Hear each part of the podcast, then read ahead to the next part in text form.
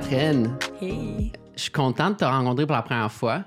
J'adore utiliser le podcast pour des nouvelles conversations fraîches parce que c'est comme quand tu rencontres quelqu'un pour la première fois, puis là, tu peux parler pendant des heures parce que tu juste aucune référence. Ouais, Alors, merci d'être venu. ça me fait tellement plaisir. On a réussi.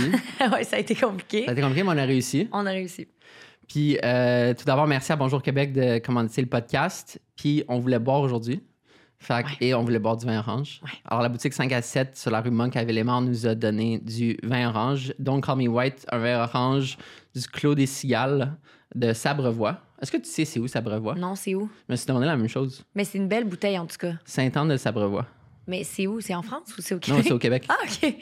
Ben, garde, c'est super, un petit vin keb. En Moi, plus. après, je bois juste du vin keb. Ah ouais? Depuis la pandémie, j'ai arrêté de. Comme gros respect pour évidemment tout le legacy. Oui, oui, bien sûr. Tu- Mais- tu- Je trouve faut faut le panier bleu commence par ma consommation personnelle Ouais, de full. vin orange. Ben non, mais j'avoue que moi aussi, je, je- tu sais, je veux dire, de plus en plus, on fait du bon vin au Québec. Je veux dire, ça a été longtemps vu comme euh, du vin, du, sous-vin, en fait. Mhm. Puis je pense qu'en effet, là, on, a, on commence à avoir du bon stock. là. Mais justement quelque chose que j'ai compris récemment en visitant des vignerons pour Mhm. euh, différents projets, c'est qu'on essaie tellement de copier coller qu'est-ce qu'on voyait en Europe avant. Mais exact. là, il y a comme un changement de mentalité. Ben oui, où les gens sont comme, hey, on peut faire notre propre affaire Exact. sans être la copie de justement, on fera jamais du champagne. là, Jamais, comme- jamais, euh, Jamais. Faisons notre, ce qu'on est bon dedans. Ouais. Et t'as que ma syntaxe horrible. Cheers. Cheers! Merci. Merci à toi. Euh, juste avant Ah, la première de bon. comme à vous, hein? Ouais. juste avant la première de Simple comme Sylvain, j'étais chez Antoine Olivier Pilon. OK. Puis euh, j'ai dit que je t'accueillais au podcast. Puis j'ai dit, c'est moi ou elle en a fait des productions? Puis là, je, je- je lui ai dit, je suis comme, je suis sûre qu'elle a fait plus de productions du nombre d'années qu'elle est sur Terre. fait que je suis allé sur IMDb. Puis j'ai réalisé que tu as fait 43 productions en 33 ans. Wow!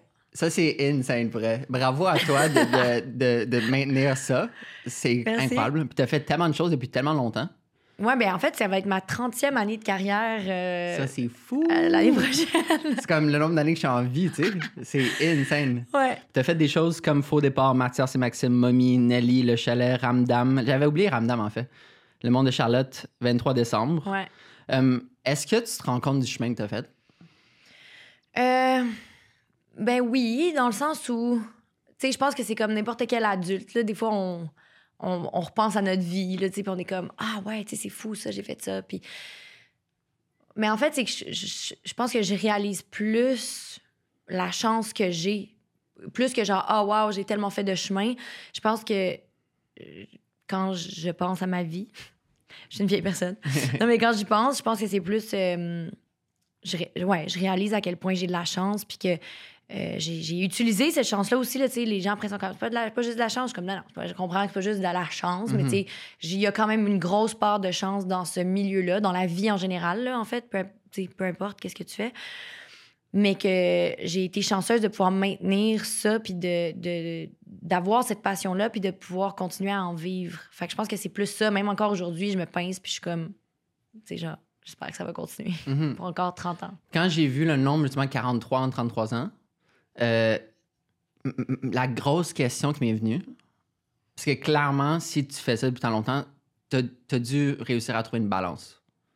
Ouais, je pense. Comment t'as trouvé une balance? Entre le- la job et tout le Comme reste. faut pas te brûler, ouais. Autant vie personnelle, vie professionnelle, autant énergie physique, mentale. Ça, des fois, je me je l'ai pas. ça, la balance, je te dirais que. Je te dirais que. hum, Ben, je pense que, vu que j'ai commencé aussi jeune, tu sais, pour moi, mes parents, en fait, je pense que ma famille m'a beaucoup, beaucoup aidé à, à trouver cet équilibre-là dès le départ, en fait. Mhm. Tu sais, mettons, mon frère jouait au hockey, fait que la famille le suivait, tu sais, mon père coachait, fait que on allait beaucoup dans les arénas, mais d'un autre côté, ben, il me suivait sur les tournages, il m'aidait, il me faisait des lifts. Fait que ça a été beaucoup vu comme mon loisir, ce métier-là, mettons. Parce que c'était ça, quand t'es enfant, je veux Ben dire. oui. Il gardait mon argent, il le mettait dans un compte de banque. Fait que oui, c'était un métier, mais ultimement, quand t'es un enfant, c'est supposé être un loisir. Puis j'ai rechoisi ce métier-là tous les jours, Ouais. finalement. Euh, mais je continue à le voir, je pense, comme quelque chose que j'aime, comme quelque chose que, tu sais, l'art, là. Euh, puis je vois pas ça comme une compétition, je vois pas ça comme un...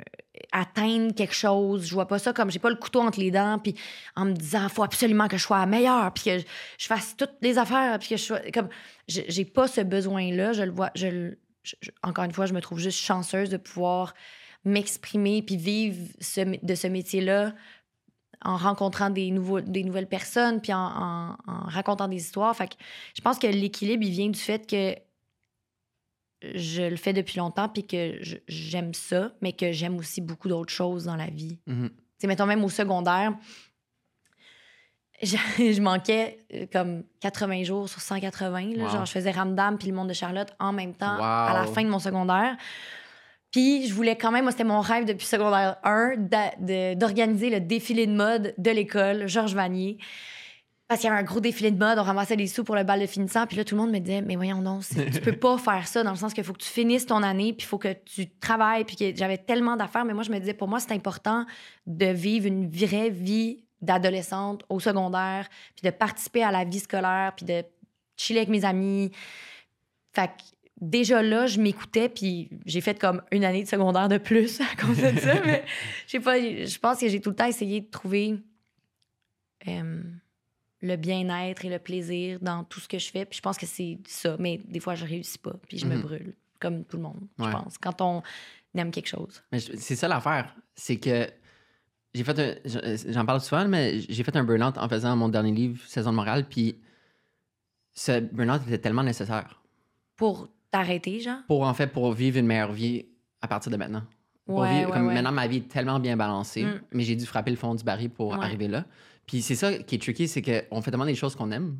Ouais, Fait que, on voit pas tout le temps les signes, les red flags exact. qui te poussent à, à te brûler. Ben, ben, puis on vit dans une, une ère, une société de consommation puis de performance. Tu sais, de plus en plus, on en voit là, des gens qui ont de l'anxiété de performance, euh, qui, qui, qui se brûlent à faire quelque chose qu'ils aiment. C'est pas parce que... Puis comme tu dis, c'est qu'on les voit pas, les signaux, parce que t'es comme, non, non, mais c'est ma passion! puis on, on valorise beaucoup aussi, là, tu genre que ce soit girl boss ou genre entrepreneur Ouais. ou comme euh, je fais mes propres affaires, je suis mon propre boss, puis je réussis, puis je suis au top, puis je suis occupée, puis qu'on valorise beaucoup ça.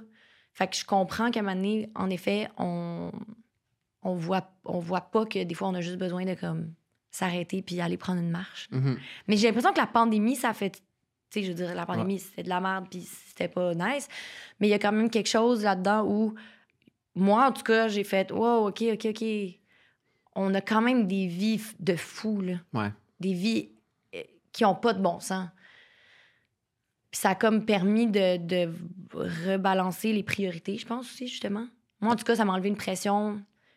J'étais rendue dans, un- dans une place où, dans, la, dans ma job, puis dans ma carrière, puis j'ai- j'aime, encore une fois, tu sais, j'aime tellement ça. Puis là, j'étais dans une espèce de passe où je prenais, je prenais beaucoup de choses, puis j'avais envie que ça roule. Puis depuis la pandémie, je suis comme, bon, on va y aller mollo.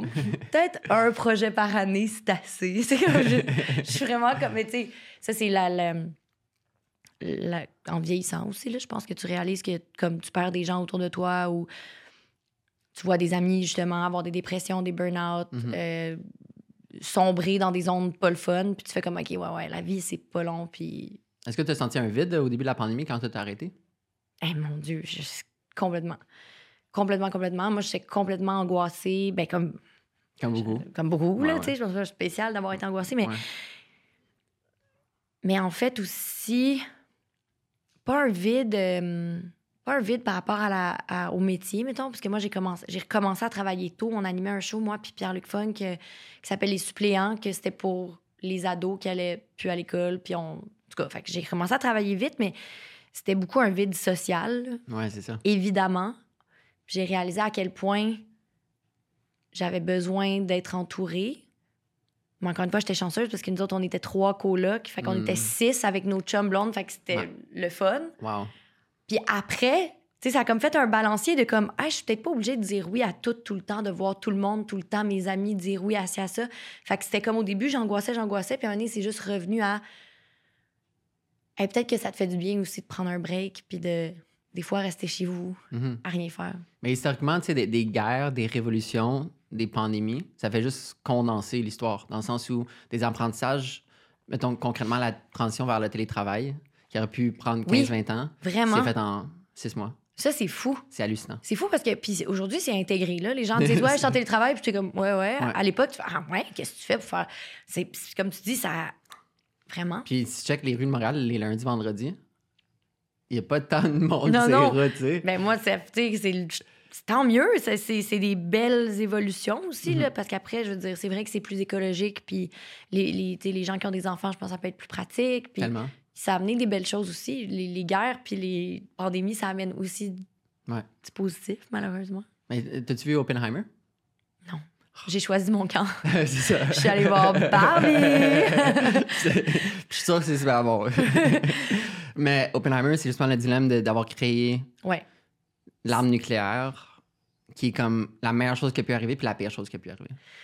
Ce dilemme éthique de, la fine ligne, tu sais, entre Ouais. euh, faire quelque chose de bien, mais faire quelque chose de mal en même temps. Ben, qui change la, la, la face du monde, ultimement, là. Ouais. Justement, souvent, on va parler de religion, puis tu sais, je, je comprends les gens qui, qui ont euh, beaucoup souffert de la religion, puis des, tu sais, au Québec même, là, euh, je comprends, mais faut quand même se rappeler que sans la religion, Mhm. notre monde serait pas celui qu'on connaît, tu sais. On peut pas tout enlever aux choses négatives Ouais. qui sont arrivées dans le monde. C'est fou, dans, en adolescence, ayant été élevé catholique, forcé de faire la première communion puis tout. Puis après, juste comme un non, parle-moi plus de religion, anti-religion. Mais Ouais. après, plus que tu grandis, plus que tu réalises l'impact positif que les religions ont eu sur l'histoire de la planète. Tu sais, ça a uni des peuples. Autant que ça en a déchiré, clairement. Oui, oui, bien sûr. Mais ça l'a tellement amené de, de choses à la société, Mm. d'avoir une histoire commune que. Tu sais, Ben comment oui. tu fais pour convaincre un, Allier des gens, un genre... milliard de personnes? Eh non, c'est ça, t'inventes euh, une affaire, là. Ouais. Revenons au début. Moi, je t'ai découvert dans Le Monde de Charlotte. Ouais. Je suis un grand fan de cette émission. Aujourd'hui, après tant d'années, qu'est-ce que tu retiens le plus de cette émission? Ben, de mon expérience, Ouais. bon, tellement de choses. Euh, si j'étais jeune, là, j'avais Ouais. 10 ans, de 10 à 16. Wow! Tellement des années euh, importantes plus. Ouais, exact. Mais je pense que j'ai j'ai appris énormément sur le métier. Veux, veux pas, là, je veux dire. Je, je travaillais avec Marie-Thérèse Fortin, Henri Chassé, Sylvie Boucher, tu sais, des... Benoît Gouin. C'est tellement comme... C'était un privilège de travailler avec ces gens-là. Bianca Gervais, Émile Mayotte. Tout du monde qui m'ont appris beaucoup sur le jeu. Je observais beaucoup. Je voyais les dynamiques. Je voyais comment ça se passait sur un plateau. Fait que... euh, c'est là que j'ai appris le plus. Je pense que c'est le, le- le plateau qui m'a appris le plus sur ce, ce métier. Avais-tu un ou une coach de jeu à ce moment-là? Sur Oui. le plateau? Ouais, on a eu des coachs de jeu ça, qui ont varié. Là, il y en a eu plusieurs, mais oui, euh, euh, ça, c'était super aussi d'avoir ça pour Est-ce les... que c'est standard? Comme moi, j'ai j'ai justement commencé à faire des plateaux il y a trois ans, puis là, je prends un petit break, mais euh, je savais pas que justement les jeunes avaient des coachs de jeu. Ouais. Je trouve ça tellement cool d'aller voir aussi la, la, la symbiose, s'il y a une symbiose, évidemment. Mais Ben oui. Ben oui, c'est, oui, en a quand même, la plupart du temps, euh, dans les shows, il y a des enfants, il y a une coach de jeu ou un coach de jeu. Parce qu'on n'a pas beaucoup de temps. Ouais, en ça. plus, quand on tourne maintenant. euh, fait que je pense que c'est nécessaire pour. euh, c'est un langage aussi, là, d'avoir de, la, de, la- de s'adresser à des enfants, puis d'apprendre, puis de. Mhm. Fait que je pense qu'il y a des gens qui sont très, très doués pour ça, puis euh, tant mieux. Mhm. Parce que, ben, c'est drôle parce que sur le monde de Charlotte, euh, il y avait Jean Bessry, qui était un grand acteur qui, qui n'est plus parmi nous, malheureusement, qui est décédé pendant le tournage du monde de Charlotte. Ah mais ouais. tu sais, je veux dire, il avait 65 ans, 60, non, il devait avoir 70 et plus. Puis, euh, Mané, il était venu voir la coach, puis il avait dit, Hey, moi aussi, euh, tu sais, dans cette scène-là, j'aimerais ça me faire coacher. Puis elle avait dit, ben voyons, monsieur Bessery, ça n'a pas de bon sens, là, tu sais, c'est pour les enfants, là, vous n'avez pas besoin de ça. Puis il avait dit, non, il dit, moi, le jour où je vais arrêter de prendre des conseils, puis que je vais arrêter de demander de l'aide, puis d'avoir un avis extérieur sur mon travail, ben je vais arrêter de le faire, ce métier-là. Wow. Puis pour vrai, tu sais, hey, j'avais genre 11 ans, là, 12 ans, puis ça m'a vraiment... euh, ça m'est resté. Puis euh, encore à ce jour, j'y pense, puis je trouve que c'est tellement sage, puis tellement, euh, tellement humble de sa Vraiment. part, puis... Ouais. Qu'est-ce que tu retiens de Ramdam, considérant que c'était beaucoup de jours de tournage aussi? Ouais. Puis c'était dans ces années marquantes, en plus de combiner avec le monde de Charlotte? Euh, c'était tough, Ramdam, pour vrai. Ah ouais? Ben moi, j'ai trouvé, dans le sens que je pense qu'il y a beaucoup de... a- on avait du fun, puis c'est... ça, euh, en tout cas, moi, j'ai trouvé ça dur parce que je pense que combiné justement avec la fin de mes études, avec le monde de Charlotte, avec une espèce de fatigue aussi, je pense, de faire un métier depuis aussi longtemps, puis de plus trop savoir pourquoi. Tu sais, tu étais à l'adolescence, tu te poses des questions, je me faisais reconnaître. J'étais un peu comme. Je trouvais ça dur, il y avait le jugement des autres aussi, puis. euh, je trouvais ça dur d'être dans Ramdam, adolescente, qui était un- une émission regardée par les adolescents, puis les gens de mon âge, comme, me reconnaissaient. Tu sais, le monde de. Charlotte, c'était plus les adultes, puis... Fait qu'il y avait comme un autre rapport, mais Ramdam, c'était le public, puis j'avais le même âge. Fait qu'il y avait quelque chose de très intimidant, puis de très gênant pour moi, de pas me sentir comme les autres personnes de mon âge, mettons. Puis d'avoir un regard, que les gens aient un regard différent sur moi. Mais aussi, tu sais, le, le mode de tournage de ce genre de show-là, c'est un épisode par jour, c'est trois caméras, euh, c'est très... Ah ouais, euh, c'était trois caméras? Ouais, ouais. Oh, fait, wow. fait que c'est clock in, clock out. Tu sais, il y a une pause à telle heure, on mange la collation. euh, Fait que, tu sais, il y a quelque chose de. de... C'est un rythme effréné. C'est un rythme effréné, puis c'est aussi. Ça, à un moment donné, les thém- après cinq ans, à un moment donné, les thématiques reviennent, tu fais tout le temps un peu les mêmes histoires, puis les mêmes.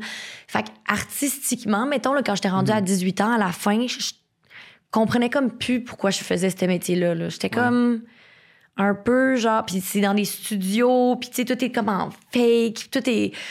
Fait que je pense que j'étais rendue au bout du rouleau. Fait que pour moi, ouais, ça a été des années plus rough, les années de Ramdam. Euh, mais qui m'a qui m'ont appris qui m'ont quand même fait prendre un break. J'ai arrêté après ça puis je me suis dit bon je vais faire juste du doublage. J'avais la chance de faire ça aussi des voix que j'aimais que j'aime vraiment beaucoup faire. Fait que je me suis dit garde je vais arrêter. Euh, je vais peut-être aller au cégep en autre chose genre cinéma et ou psychologie. Euh, mais je vais voir tu sais. Fait que j'ai pris un break puis ça m'a servi à ça. Je pense que c'était là dans mon parcours pour me rendre à bout. Puis pourquoi fais-tu encore ça aujourd'hui? Jouer. Euh, c'est revenu. Un moment donné, tu sais, je veux, veux pas, je gravitais encore. Ben, je jouais, tu sais, en doublage, c'est quand même du jeu. Puis j'aimais ça parce qu'il y avait pas justement les artifices, je me faisais pas reconnaître. J'ai arrêté pendant comme deux ans, je pense. Ben, juste faire du doublage. Puis à un moment donné, ben, je me suis intéressée à la série web. C'était comme le début Ouais. de l'ère des séries web au Québec. Euh, fait que, tu sais, c'était comme des gangs de gens qui faisaient des shows, pas tant de budget, des films, des... euh, on revenait un peu au monde du court-métrage, tu sais, un peu La genre à passion. l'arrache, puis ouais, à la passion. Puis là, j'ai commencé à faire un... J'avais un blog. je sais pas pourquoi je me prenais, mais j'avais un blog. Tout le monde a eu un blog à un moment donné. Un Pixo ou whatever. Tout le monde a eu un blog, puis avec d'autres gens, on avait parti un blog sur les séries web. Fait que c'était quand même cool parce que j'allais interviewer les gens qui faisaient des séries web. Je m'intéressais beaucoup à, ce- à ce milieu-là. Puis à un moment donné, ben, on m'a demandé d'auditionner pour une série web qui s'appelait Juliette en direct. Puis euh, j'étais comme, Ah ouais, OK, ça a l'air cool. Puis c'est là que j'ai rencontré la gang euh, de, des- de Passego, qui sont les producteurs de Chalet, Faux départ, pour toujours, plus un jour. Incroyable, chouchou. Chouchou, exactement. Chouchou incroyable. J'ai écouté ça la semaine dernière. Je me suis claqué en deux jours. C'est trop bon, hein? C'est tellement bon. Puis c'est c'est là que je les ai rencontrés, puis c'est devenu c'est après ça qu'ils ont eu l'idée de chalet, puis qu'ils m'ont proposé de le faire avec eux, puis c'est devenu mes meilleurs amis. C'est eux qui m'ont vraiment parce que j'étais comme ah son nom est cool, il sortait de Lucam. Puis là genre était comme on fait une série web jeunesse, il était tripant, il avait il voulait que ce soit bon, puis j'étais comme ah OK OK, c'est pour ça que j'aimais ça, mais j'a- j'avais oublié, je pense, que c'était possible de faire des trucs tripants dans ce métier-là, tu sais. Parlons-en de Passego parce que justement, euh, ma copine a grandi son adolescence aux États-Unis. Fait que tu très bilingue. Elle n'a Ouais. pas tant grandi avec la culture québécoise autant que nous qui ayons, ayons vécu toute notre vie ici. Euh, puis là, en écoutant Chouchou, et comme j'arrive pas à croire qu'il y a des belles choses de même au Québec. C'est rafraîchissant. Ouais. Puis que ça peut séduire une certaine génération aussi. C'est quoi, comme pourquoi Passego, c'est aussi cool, bon, beau? Qu'est-ce qui fait. C'est quoi la, la magie? Hey, pour vrai, je pense que c'est un mélange de beaucoup de choses. Je pense que c'est des gens talentueux. Premièrement, je pense que, tu sais, ils, ils sont bons dans ce qu'ils font. Mais je pense que c'est surtout euh, la passion de ce métier-là, puis la passion de faire les choses bien et avec cœur. Ça a l'air quétaine, là, mais je pense que c'est tellement la clé quand tu fais de l'art. Oui, tu sais, ça peut être genre déchirant l'art, puis ça peut être torturé, puis ça peut être dark, puis mais je pense qu'il y a quelque chose aussi que quand tu fais les choses avec cœur, puis avec amour, puis avec bienveillance, pour vrai, tu sais, les gens en parlent dans le milieu que Passego, c'est les gens les plus smart, euh, les, les, plus attentionnés, qui, qui accommodent l'équipe technique, les acteurs. Les... Quand ils prennent un auteur sous leur aile, tu sais, ils travaillent avec, avec lui ou elle. Puis il y a quelque chose qui, qui se fait comme euh, vraiment dans le respect du travail de tout le monde. Puis pour vrai, je pense que c'est ça leur, la, la, clé de leur succès.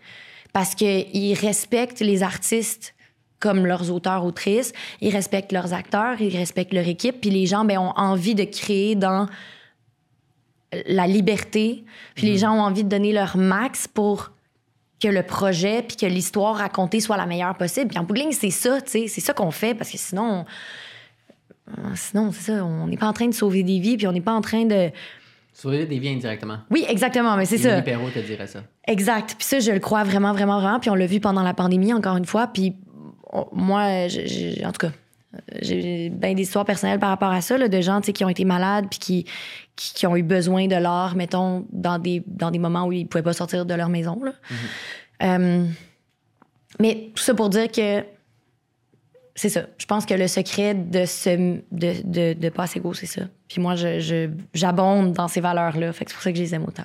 Est-ce qu'ils sont tout le temps deux à réaliser? Euh, non. Il y a, ben en fait, au départ, c'était Marc-Claude Blouin qui réalisait, puis Félix Tétrault faisait la DOP. Puis là, ben Félix Tétrault a réalisé avec Sandra Coppola, Lou et Sophie. Euh, puis là, Marie-Claude et Félix, qui sont des meilleurs amis d'enfance en plus. C'est beau ça. Ouais, vraiment, ont décidé de unir leurs forces, de réaliser ensemble. Puis là, mhm. c'est là qu'ils ont fait Chouchou. Puis là, on est en train de tourner euh, In Memoriam ensemble. Hmm. Fait que je suis bien euh, je suis bien là-dedans en ce moment. Wow. C'est fou de, tu sais, Chouchou, je pense, la force. Puis Simon Boulris l'a dit justement quand il a remporté le prix aux Gémeaux. Ouais. Il l'a dit que, tu sais, il a essayé de faire des personnages qu'on peut pas diaboliser. Dans le sens où tout le monde a raison dans la série. sais malgré qu'il y a des choses bonnes et mal. Ouais. Puis de créer, c'est comme de, pas, de réussir via l'écrit à créer des personnages que tout le monde a raison. Mais surtout dans, à l'époque, en ce moment, où c'est difficile là, de, de... Il manque des nuances, mettons. Puis il a dit justement qu'il voulait faire des nuances. Exact. Euh, ouais, dans l'art en ce moment, mais dans la vie aussi, c'est tough d'avoir des nuances, puis c'est tough d'avoir des discours qui sont pas. Euh... Ouais, c'est ça. C'est tough d'avoir des nuances. ouais, c'est ça. Mais fait c'est, en effet, moi, je trouvais ça euh, vraiment beau qu'on, qu'on, qu'on aille dans ces zones-là. Puis les gens sont prêts à entendre des histoires de même aussi. C'est ça l'affaire, c'est qu'au Québec, on. Tu sais, c'est la télé publique. Ben, mais là, maintenant, il y, a, il y a du crave, puis il y a de la, la, de la, privatisation. Fait il y a des gens qui se permettent plus de trucs, mais je, je pense qu'on essaye de, de, de, plaire à un grand nombre de personnes. Fait mmh, on, on, on, risque pas, tu sais, on, on, prend dilue. pas de risque. On dilue, ben on on essaie de faire des trucs qui, c'est ça, tu sais, plaisent un peu à tout le monde, puis à tous les groupes d'âge. Puis on, est, on prend pas de risques parce que c'est vrai que c'est risqué de prendre des risques dans le sens où si les gens l'écoutent pas, ben, mhm. t'es un peu dans la merde, tu sais. Fait que je comprends, mais quand tu prends des risques, je pense que c'est là que ça paye. Puis, tu sais, on l'a vu avec des, des, trucs comme Série Noire, puis Chouchou, puis il y a des gens qui prennent des risques sur certaines histoires, puis ça paye. Fait que, mhm. en tout cas, moi, je nous souhaite que les gens prennent plus de risques. Tu peux-tu déjà parler de In Memoriam? Oui. Vas-y. Euh, In Memoriam, oh my god, j'ai tellement hâte. Ben, toi, parenthèse, tiens ton idée. Je veux, juste, je veux juste dire, le monde du cinéma, télé, puis musique, je trouve ça fou parce que il y a tellement un long moment, comparé à d'autres médiums, entre le moment de création puis le moment de diffusion et donc la tournée de presse. Ouais. Alors, tu sais, je trouve ça hallucinant sais, mettons juste à tout le monde en parle, Monia, euh, Magali et François. Euh, non? Euh, non. Euh, euh, Pierre-Yves. Ouais, J'étais comme, qui est François? J'ai quand même l'air d'un François. Il pourrait. ouais. Mais tu sais, de garder cette fraîcheur dans, dans, la psychologie de ton personnage pour en ben parler oui. un an, deux ans après. Mais hein? Alors parlons-en. Oui, exact. Mais ce qui est cool de la. Ben, ce qui est cool, c'est pas cool pour les monteurs, là, mais ce qui est le fun de la télé, c'est que les gens ont de moins en moins de temps de le monter. Donc, euh, une mémorial, je pense que ça va être présenté début 2024. La télé, dans tous les cas, tu en parles plus vite. Le cinéma, c'est vrai que c'est comme. Hein, euh, puis la musique, on n'en parle même pas. Là, la, la, littérature, euh, c'est en tout cas. Mais euh, bref, In Memoriam, c'est un projet Ben, c'est une série, en fait, qui raconte l'histoire de, d'héritiers, euh, de quatre frères et sœurs, euh, dont le père décède, qui leur lègue un testament de 84 millions de dollars, qui est une partie de sa fortune. Mais que pour l'obtenir, euh, s'ils veulent obtenir l'argent, ben, ils doivent s'affronter dans des épreuves euh, euh, plus étranges les unes que les Oh, autres. ouais. Ouais. wow, Ouais. Fait que c'est comme l'auteur, c'est Pierre-Marc Drouin avec Pascal Renaud-Hébert, euh, qui écrivait, entre autres, sur. Pierre-Marc, qui était sur Doute raisonnable, puis Pascal Renaud-Hébert, entre autres, sur. Euh, voyons, euh, avec Florence Lompré, le super gros blanc.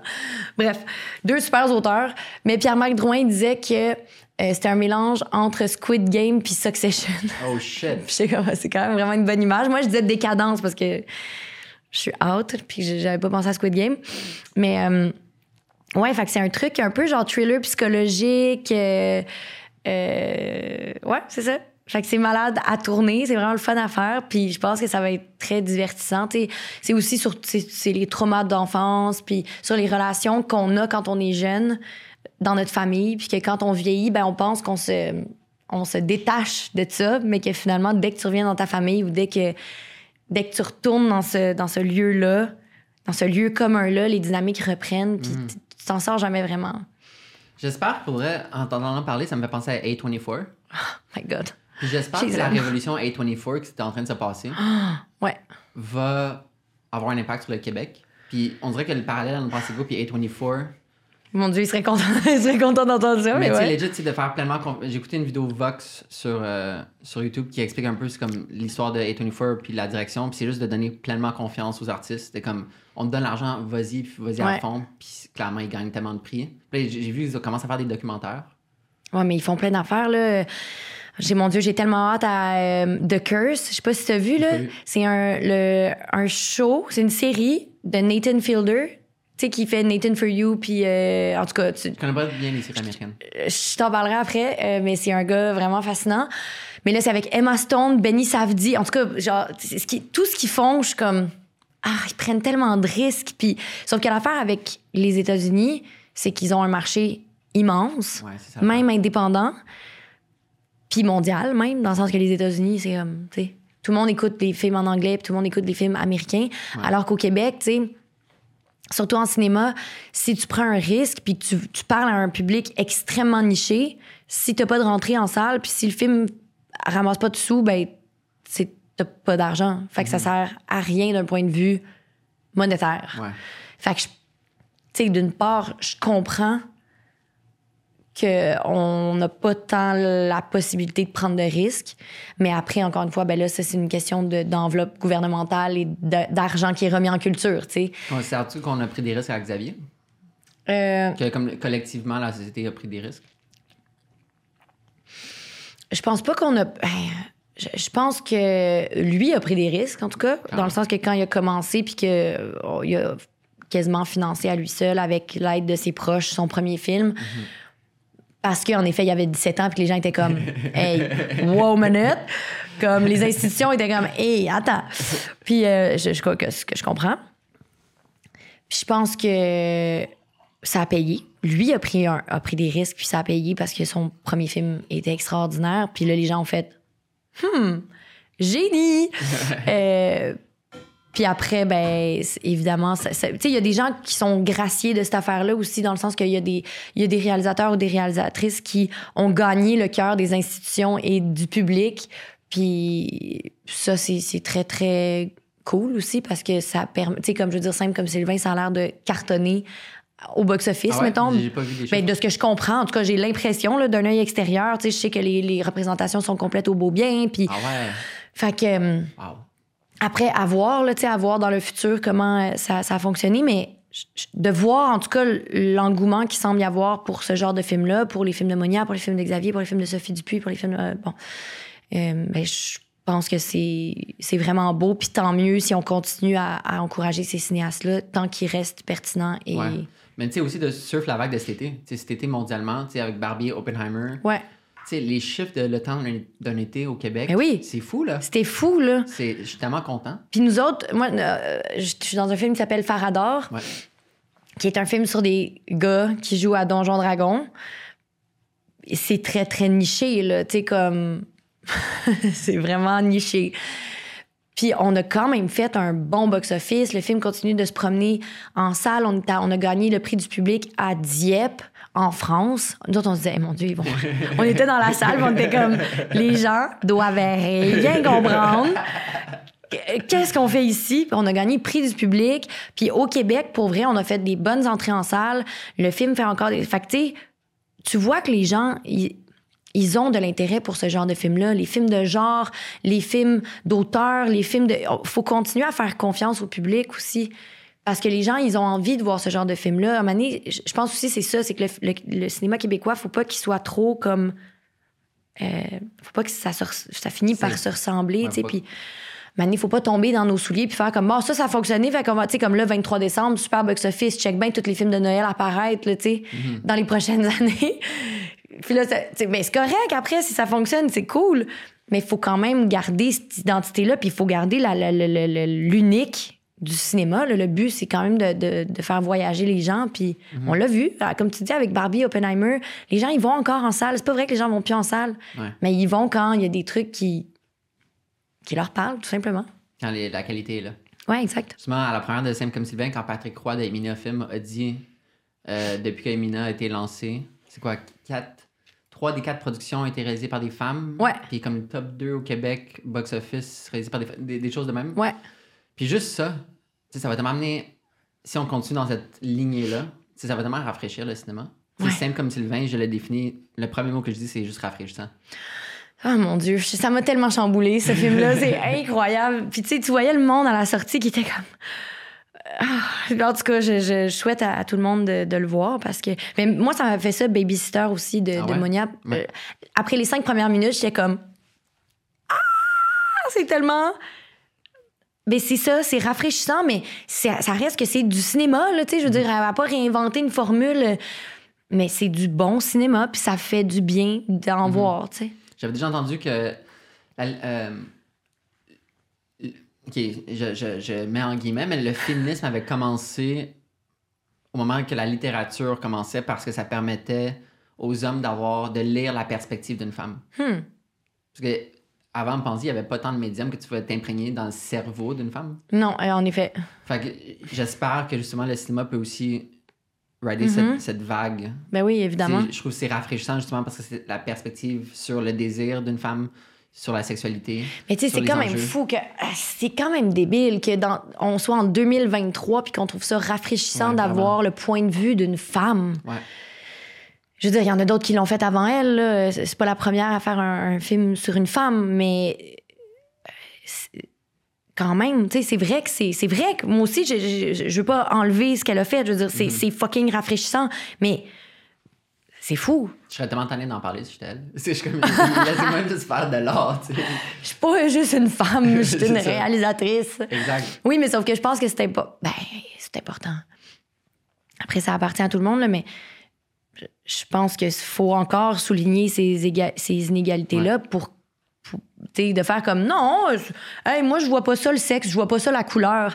Mais c'est vraiment comme de, de se mettre la tête dans le sable puis de pas voir qu'il y a encore des inégalités. Fait c'est ça. Tant mieux si on en parle encore.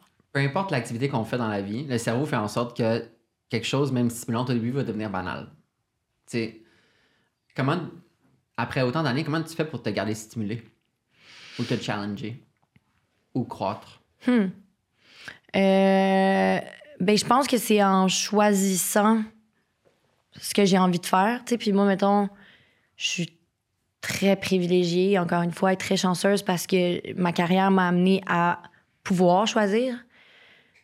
Euh... mais je pense que aussi, je fais les bons choix. Parce que souvent, je fais des choix qui m'amènent à travailler avec des gens avec qui je crée des relations, avec qui je vais retravailler, qui m'amènent des belles rencontres, qui m'amènent autre chose dans ma vie, tu sais. Euh... Je pense que c'est ça qui fait que c'est la en fait pas juste dans mon métier, je pense dans la vie en général. Si tu continues d'être curieux, puis d'être intéressé, puis de, de t'intéresser à l'autre, aux autres, de, de, de voyager si tu peux, mais sinon de voyager dans la littérature et dans le cinéma. Non, tu sais, je veux dire, il y a moyen d'être curieux dans la vie. Ouais. Maintenant, avec, euh, je veux dire, euh, l'Internet. Euh, non, non, mais. Ouais, je pense que c'est ça. Je pense que c'est de continuer à être curieux des autres, puis de, de, de choisir des projets qui. puis des histoires qui te stimulent, euh, puis des rôles qui sont différents, puis de. Puis, tu sais, là, je parle pour moi, parce qu'il y a des gens qui voient ce métier-là aussi juste comme un gagne-pain, puis que c'est bien correct aussi, puis t'es comme, ah, ben, je fais quand même des rôles différents, puis... Mais tu sais, moi, j'ai vraiment le goût de triper à chaque fois que je fais quelque chose. Fait que je pense que c'est ça qui me garde stimulée puis motivée. Puis honnêtement, des fois, je travaille pas. Puis tu sais, comme là, à partir, après une mémoriam, j'ai rien de prévu, vraiment. Puis je suis comme, ah, c'est cool, c'est quand même excitant, tu sais, parce que j'ai rien. Fait que qu'est-ce que je vais faire? Je vais-tu écrire? Je vais-tu partir en voyage? Je vais-tu aller vendre du café en Nouvelle-Zélande? Je sais pas, tu sais, comme, j'ai j'ai quand même... euh, le monde est quand même un ouvert de possibilités, là. Je Mhm. pense que je le vois de même, puis je... ça me permet de, de triper encore. C'est quoi comme ta vraie paye, dans le sens où, L'argent. comme la gratification de comme, OK, ça, quand ça, ça arrive, ou quand je me sens de même, c'est accompli, puis c'est pour ça que je fais ce que je fais. Ben, je pense qu'il y en a plusieurs. Je pense que. euh, ben, tu sais, il y a les 3 P là, qui existent. C'est quoi encore? C'est, ben, en tout cas, nous autres, dans notre, dans notre gang, ça existe. Euh, c'est la, la paye, littéralement l'argent, parce Ouais. qu'on peut pas faire comme si ça n'existait pas. Euh, le projet en tant que tel, donc l'histoire que ça raconte, est-ce que c'est. Est-ce que ça nous touche dans ce que ça dit? Est-ce que ça va toucher des gens? Est-ce que ça va divertir? Est-ce que ça va sauver la vie d'une personne chez elle? Euh, puis les personnes. Hmm. Fait que, tu sais, est-ce que les rencontres que tu vas faire, est-ce que les personnes avec qui tu vas travailler vont t'apporter quelque chose? Est-ce que euh, ça va changer ta vie, littéralement? Tu sais, comme ça se Mhm. peut? Fait que moi, je pense que c'est ces trois affaires-là, pour vrai, qui sont les trois vrais payes. Fait que l'argent, le projet, en effet, qui, qui, va, qui peut toucher les gens ou juste comme. Tu sais, quand les gens viennent te voir puis qu'ils font comme, hey, j'ai tellement ri, là. ça faisait longtemps que j'avais pas ri de même, mettons, dans un film québécois, puis t'es comme, ah, ben ça, c'est le fun, tu sais. C'est une cool paye, ça aussi. Puis, euh, ouais, c'est ça, les rencontres. Je pense que pour moi, c'est tellement important parce que la vie, je pense, c'est ça, ultimement. Là, ça a l'air gros dit de même, mais je pense que c'est de tisser des liens puis de. de, de, de- d'apprendre à connaître les autres puis soi-même en même temps. Je pense que c'est ça le sens de la vie. Comment vois-tu ton futur? Est-ce que tu te vois continuer à surfer cette vague? Oui. Ouais. Comment vois-tu ton futur au sens large? Oh my God, je sais pas. Ça m'angoisse de penser à ça.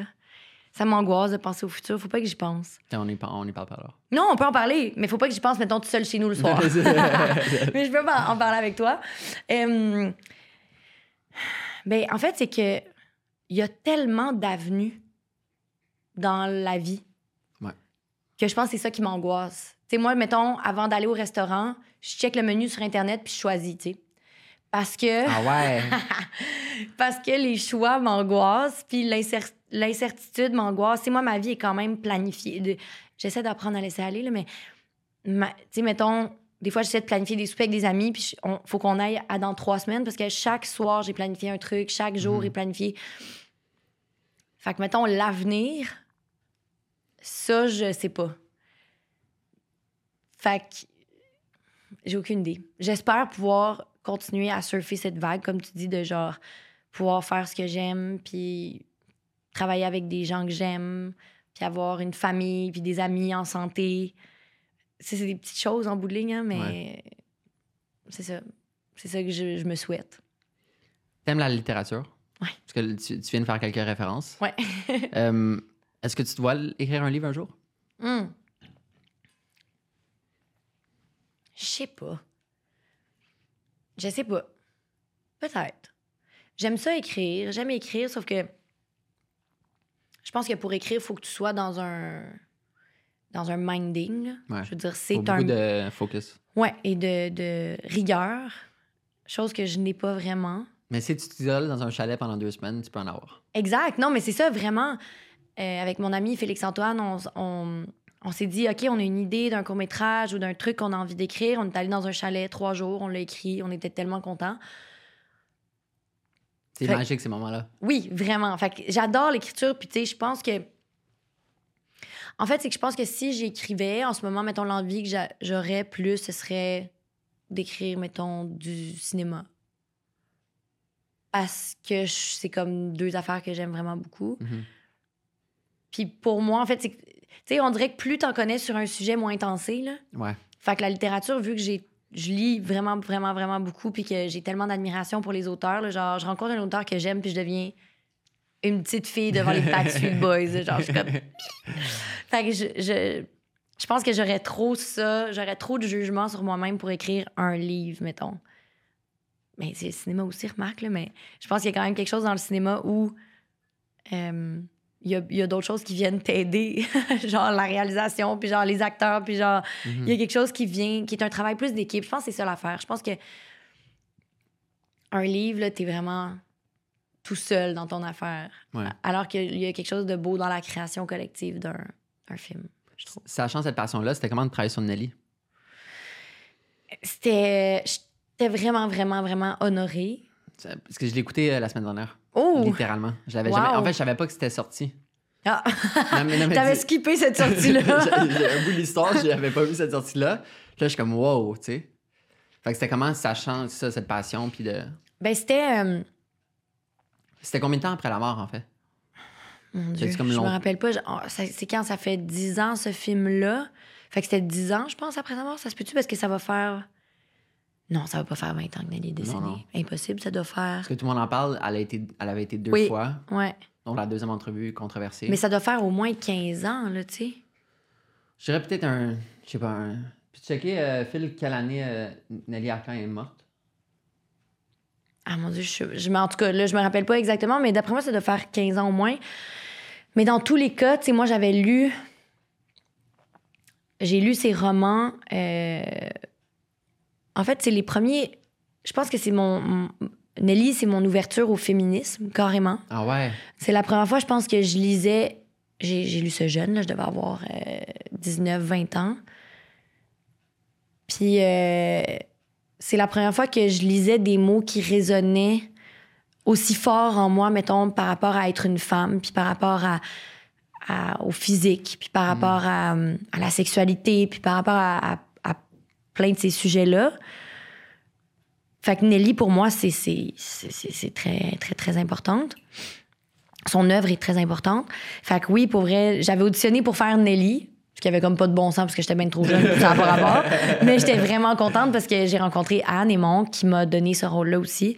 Fait que, fait qu'il y avait quelque chose de, où j'étais complètement euh, contente, extatique de pouvoir participer à ce projet-là, mais aussi quand même une, une espèce de pression puis une responsabilité de lui faire honneur, de rendre justice, ouais. Puis est-ce qu'il y avait comme une. En fait, Phil, t'as-tu trouvé? Ah, 4 ans? 15 ans. Wow. Ah, fait que j'avais Quand même. 15 ans, ouais. Oh, wow. Je trouve que le film montre vraiment bien, justement, la, la dualité entre les expériences qu'elle vivait et les mots. Je Mhm. trouve que c'était bien monté à ce niveau-là. Ouais. Puis, euh, est-ce que comme il y avait une ambiance différente sur ce plateau-là comparé à un plateau autre? De par la sensibilité puis la. Ben, je pense que oui, évidemment, tu sais. euh, je pense que quand tu fais un. Tu racontes l'histoire d'une personne qui n'est, qui n'est plus là, il y a quand même une sensibilité à avoir, veux, veux pas, que ce soit dans l'écriture ou dans l'interprétation. Puis moi, j'étais pas là beaucoup, hein, tu sais, j'avais comme cinq jours de tournage. Mais je pense que oui, je pense qu'il y avait quelque chose de sacré sur le tournage où, euh, où Mylène était la gardienne aussi de Mylène et Ah Anne, ouais. tu sais, très, très euh, protectrice de, de Nelly. Fait que, euh, ouais, ouais, ouais, il y avait- il y avait une ambiance euh, de respect et de. Ouais, de respect, voilà. Est-ce que tu lis euh, juste la, no- la fiction? Non, en fait, j'ai lu beaucoup de fiction. Puis de plus en plus, j'ai. Ben, pas j'ai de la misère, là, mais je. Je, euh, je m'intéresse à beaucoup d'autres affaires. Puis des fois, la fiction, je suis comme. Faut, que ce soit une bonne fiction. Parce que des fois, sinon, je me dis, ah non, pourquoi je suis en train de lire ça? Euh, J'adore la fiction, mais il y a quand même. En ce moment, je suis plus dans une passe euh, autre chose, d'autres affaires. Comme non-fiction? non-fiction, mais tu sais, ou, ou, des mélanges, euh, ou des mélanges de. de d'autofiction, puis de... Euh, je pense, mettons, à Là où je me terre de Caroline Dawson, que, que j'ai, Ouais. mon Dieu, tellement aimé. C'est celle qui est atteinte du cancer? Ouais, exact. exact. Puis c'est ça, plus de l'autofiction ou de, de la, de la biogra- bah, biographie, pas tant, je suis menteuse d'avoir dit ça.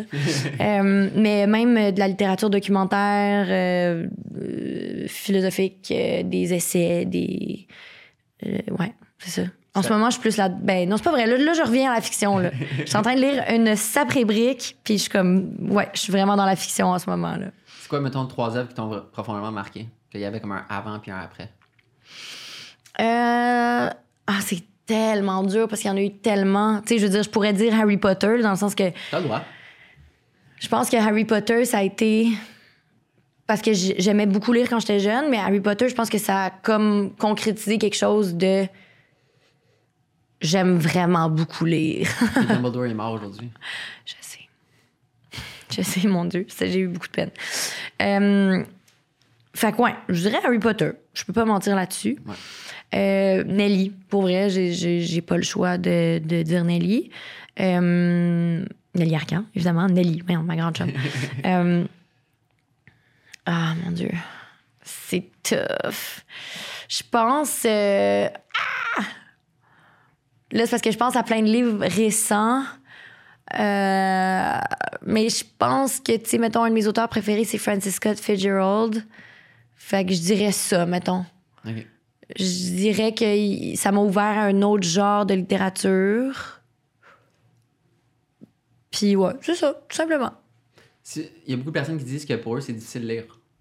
Ouais, je comprends. C'est quoi tes trucs, slash, c'est quoi ton ambiance idéale pour lire côté breuvage, musique ou pas, lieu, temps de la journée? Euh, moi, l'affaire, je suis la pire conseillère pour ça parce que je peux lire littéralement n'importe où. T'es-tu une de ceux-là qui marchent? Non! Tu- En hiver aussi?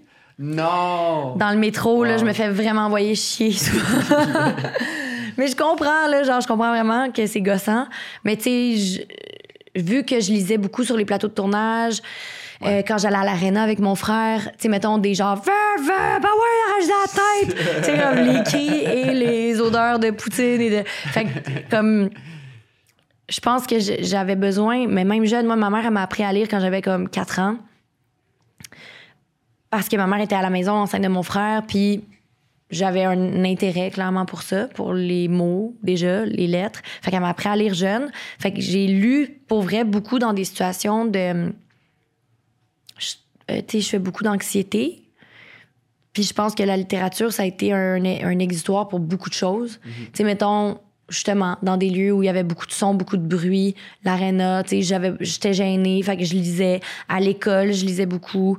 Euh, dans les transports en commun, dans, dans les lieux où il y a beaucoup de gens, on dirait que la littérature puis les livres me, me, Grounded. ouais, me groundait ou me... me- Puis tu sais, même, je- souvent, je vais aller dans un bar ou dans un café seule, puis pour c'est mes meilleurs moments, là, genre, je mange, puis je lis un livre, puis je sais pas, il y a quelque chose où ça, ça m'apaise énormément, puis ça me fait rentrer dans un autre monde.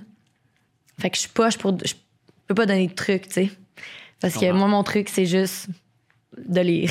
Mais je comprends qu'il y a des gens pour qui c'est plus... euh, la concentration est plus dure. Puis en fait, le seul truc, je pense, que je peux donner, c'est de pas avoir son sel proche, là. Ouais, c'est ça. Pas avoir son sel à portée de main. Ou- même pas dans la poche, je trouve. Même l'avoir dans la Mais poche. non, parce que t'es- c'est tout le temps là, là. J'ai lu pendant la pandémie euh, euh, l'œuvre complète de James Baldwin. Juste- ça, j'avoue que ça, j'ai vraiment, vraiment beaucoup aimé. Mais c'est en anglais, puis c'est des dit mots. Euh, t- Go Tell It on the Mountain, euh, c'est un auteur des années 50, 60 euh, de New York. Euh, puis super, c'est un grand auteur. Puis euh, mais donc, la- l'anglais est très, très soutenu, là. Puis c'est. Moi, je, mettons, je me considère euh, bilingue, mais genre... pas tant que ça quand tu lis du James Baldwin, mettons. Ouais, exact. Euh, quand tu lis Harry Potter, ça va, mais... euh, fait que j'avais mon sel tout le temps à côté de moi. Fait que je googlais les mots, mais tu sais, je finissais tout le temps par aller scroller sur Instagram. Fait que ça m'a pris genre huit mois lire six livres. Des petits livres qui n'auraient pas dû me prendre. En tout cas, fait que bref, je pense que le truc, c'est de pas avoir son sel à portée de main. Puis d'avoir un bécherel à la place. Là, ça fait tellement longtemps que j'ai entendu ce mot un dans ma vie. dictionnaire et un bécherel. Wow. Mais tu vois, autant que c'est fun des livres physiques, puis j'adore aller à la grande biblio, autant qu'il Attention aux puces de lit, par exemple. Pardon? Attention aux Ouais. punaises de lit. Je, je pense qu'ils ont réglé le problème depuis. Mais un, Kobo ou un Kindle, pour vrai, Mm. en termes de comme cliquer sur un mot, savoir la définition ou prendre des notes, c'est incroyable. Regarde, moi, tu vois, j'étais une vieille, vieille, vieille dame. Ma mère, elle m'a donné un, euh, un Kindle pour euh, Noël il y a genre trois ans. Puis je l'ai, là, puis genre, je le sais que je vais aimer ça, mais on dirait que je me... Même en voyage?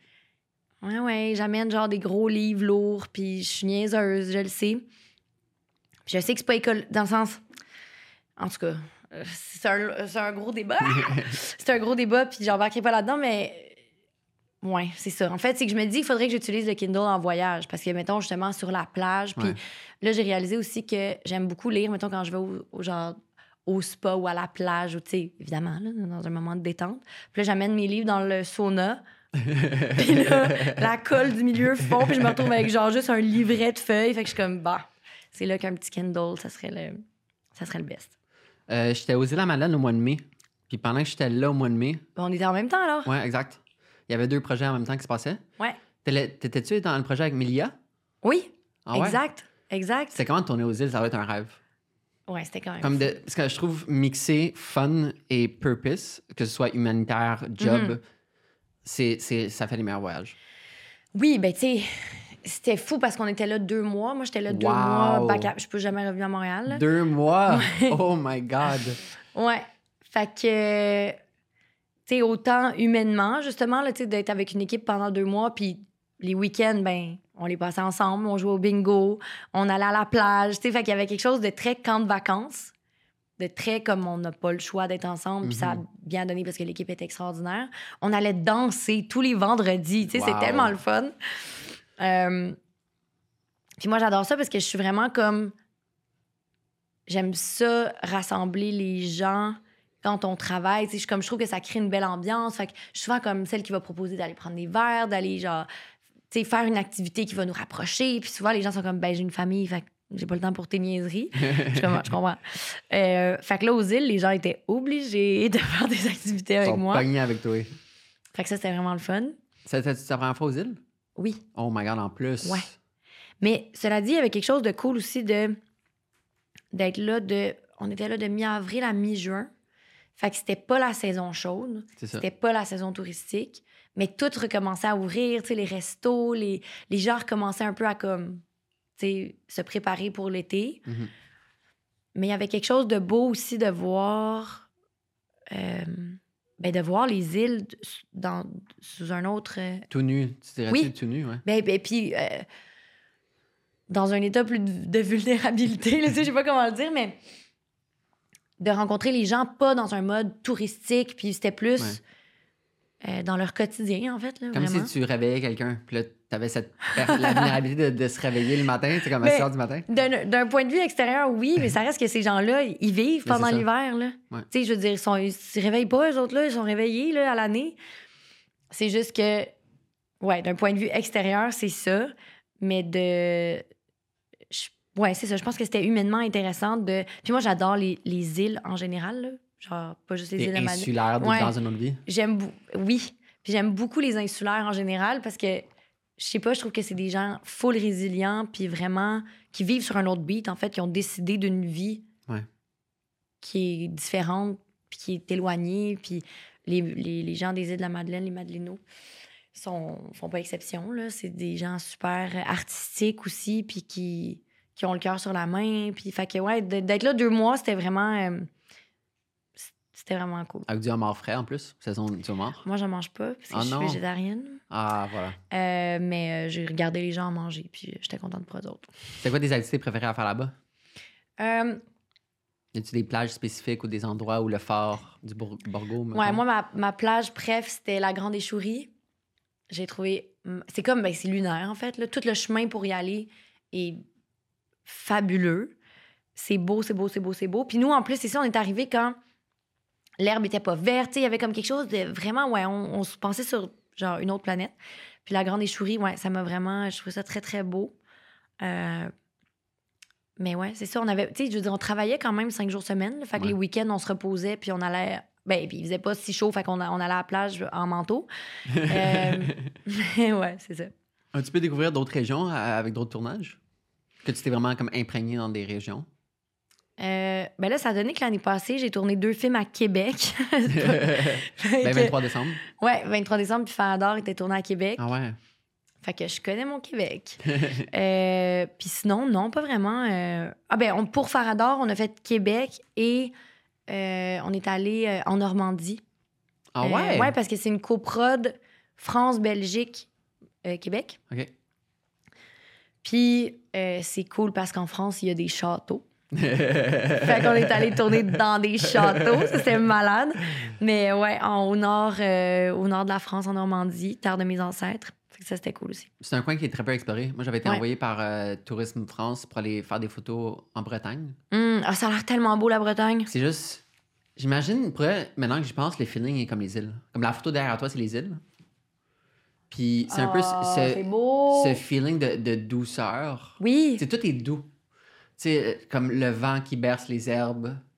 Tu sais, les herbes Ça, je brunes, m'ennuie de ça, là. vertes, puis juste des phares. Ben, les cou- En fait, aussi, les couchers de soleil, levées de soleil, Ouais. le son des oiseaux, il y a comme quelque chose de. Ben, l'eau, c'est. Moi, je trouve ça très apaisant. Je suis Mhm. un signe d'eau.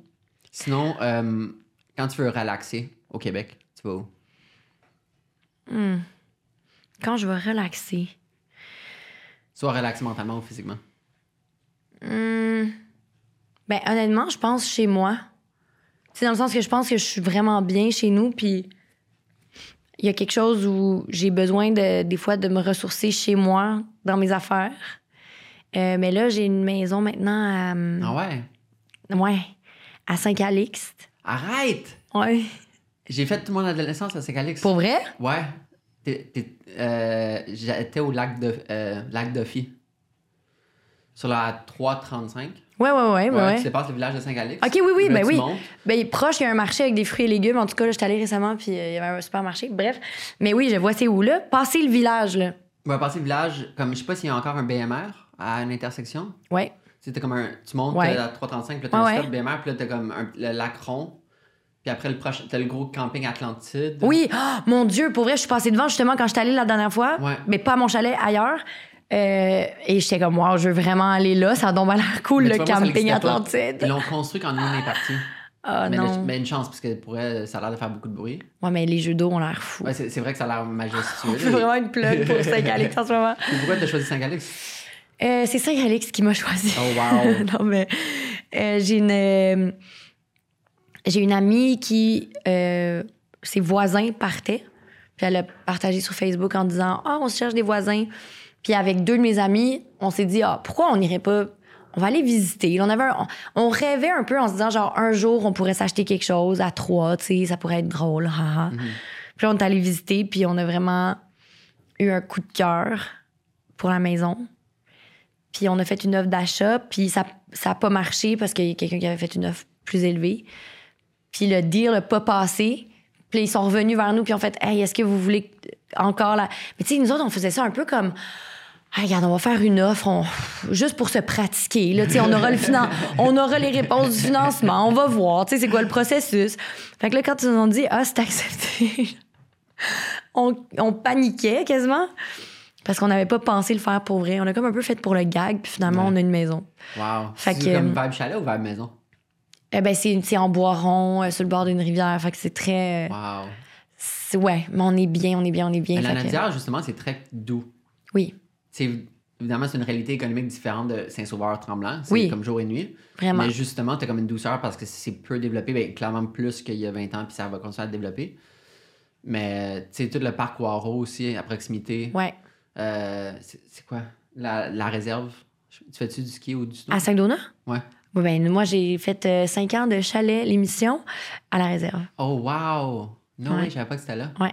On, on dormait dans le Grand Air, qui est comme euh, relié avec la réserve. là. C'est un hôtel qui est sur la, le mont. Fait que nous autres, on tournait là, puis on habitait là. Fait que oui, je connais très bien la réserve. Oh, wow! Je m'ennuie. Mais je sais pas si t'as vu les chalets B-side Habitat passer. Oui, oui, bien sûr. Mais tu sais, ils sont où? Ben, ils sont proches. Fait qu'en gros, tu prends la. Tu arrives à Saint-Calic, mais tu arrives à Trinity par la 125. Mhm. Fait que Rawdon, puis à Rawdon, tu traverses le village de Rawdon vers le nord-ouest, Ouais. nord-est. Oui, oui, oui. tu traverses en diagonale, puis l'autre bord du Ah, c'est ça, c'est juste là. là. Ouais, c'est cool, C'est comme techniquement, c'est administrativement, c'est Chertsey, OK. mais it feels like Rawdon. C'est à côté, de ça. chez nous. Mais je je suis content que tu es en connexion avec cet endroit-là parce que il y a beaucoup de personnes qui ont des chalets là. Ben, on dirait que de plus. Ben, les gens, Non, non, oui, ils vont mais- de plus en plus, là, tu sais, Ouais. comme. Mais moi, je viens de Terrebonne, hein. Fait tu sais, c'est pas De très vrai, loin. puis bonne. Puis bon, attends, on est de Terrebonne. Terrebonne, j'ai fait. euh, J'avais des shoots là-bas. Puis c'est énorme, Terrebonne. Mais là, c'est rendu énorme. Moi, je suis le vrai Terrebonne. Je viens du vrai Terrebonne, le genre le OG. C'est comme le vieux. C'est appelé le vieux Terrebonne. Ben, il y a le vieux Terrebonne, puis euh, ce qui est juste à côté, là, comme c'était le vrai Terrebonne. Là, aujourd'hui, Terrebonne, ça englobe genre 15 municipalités. Là, Ouais, dans mon ça. temps, c'était genre Mascouche, euh, Lachenay. euh, le- En tout cas, je sais plus qu'est-ce qui fait partie de Terrebonne, là, mais bref, je viens du vrai Terrebonne. Quand OD était filmé à, Terrebonne, Oui, mais ça, c'était dans le quartier riche. ben, c'est ça, en haut de la côte. Ouais, en haut de la côte. C'est ça. Mais tu vois, nous, on allait au cinéma, justement au cinéma à Terrebonne. Ah, mon quand on Dieu. était à Saint-Calix. Ben oui, Puis euh, parce que c'est le cinéma le plus proche. Ben, sinon, t'as Saint-Jérôme. c'est le cinéma de mon enfance, c'est un coin inexploré, c'est fou. Mm. Tant mieux si t'es tombé en amour avec ce Ouais. coin-là. Euh, selon toi, c'est quoi une journée de rêve? Mettons que tu travailles pas. Ah, ça peut être Ou- tellement de choses. Mettons ta journée de fête. Si t'avais comme à te dicter, qu'est-ce que tu fais back-to-back? C'est quoi? Ah, mais j'ai ma fête, là. je le fête pas. En fait, parce que ce que j'aime pas de ma fête, c'est que j'aime pas que les gens se forcent à quelque chose. En tout cas, bref, ça, c'est un mettons, sujet. oublie les autres. Ouais, ouais, mais mettons, on oublie ma fête, là, juste une journée de rêve. Ouais. Euh, Mais ça peut être, ça dépend de mon mood, je pense. Ça dépend d'envie. T'as le goût de quoi, là? Tu sais, moi, des fois, le matin, je me lève, je suis comme, Ah, là, j'aurais le goût de, tu sais, de voir plein de monde, d'aller bruncher, puis là, après, d'aller dans, tu sais, d'aller souper, d'aller dans un bar. Comme, il y a d'autres jours où je suis juste comme, j'irais vraiment juste au parc manger un grilled cheese. mais que je fais un mix de tout ça. Ouais. Puis on veut des noms de petits spots. OK, ben, je pense que j'irais déjeuner au Biblos, premièrement. Ok. Oh, je commence wow. à aller manger, je vais au déj au Biblos. En plus, j'ai tellement voyagé au Moyen-Orient, puis clairement, je mangeais des déjeuners là-bas, mais Le Biblos, c'est comme vraiment des déjeuners moyen-orientaux. Ben, ils font le meilleur déjeuner probablement au Canada. c'est l'omelette feta. C'est le numéro 4, en fait. Il faut que tu prennes le numéro 4. Fait que c'est une omelette feta et aneth qui vient avec un panier de pain euh, qui est sucré, qui est frais, qui est au sésame, avec une confiture. Puis là, il y a genre 15 choix de confitures, toutes plus délicieuses les unes que les autres. La meilleure, c'est pétale de rose. Euh, Pétale de rose. Ouais. C'est tellement bon. Pour vrai, genre, faut que je me retienne pour pas y aller une fois par semaine En plus, c'est au. Liban que j'ai goûté, parce que Biblos, c'est au Liban, la, la ville. Ouais. C'est là que je pense l'alphabet a été créé, me semble. Chose de même. C'est, c'est comme Shit, rien de moins. C'est vieux de même. Puis euh, c'est là que j'ai goûté pour la première fois de la rose. Comme, tu sais, un Mm. drink à la rose ou pétale de rose. C'est tellement bon. On, on fait tellement passer ça ici. Et on commence, là, mais let's go, là, le monde. Fait que plat numéro 4 au Biblos. Ouais, fait que ça, ça commence ma journée. Ah, c'est dur! Ah! Euh, mais je pense que, pour vrai, mettons, c'est vraiment, là, genre, je suis une vieille madame riche, là, tu sais, de dire ça, mais mettons, aller au spa.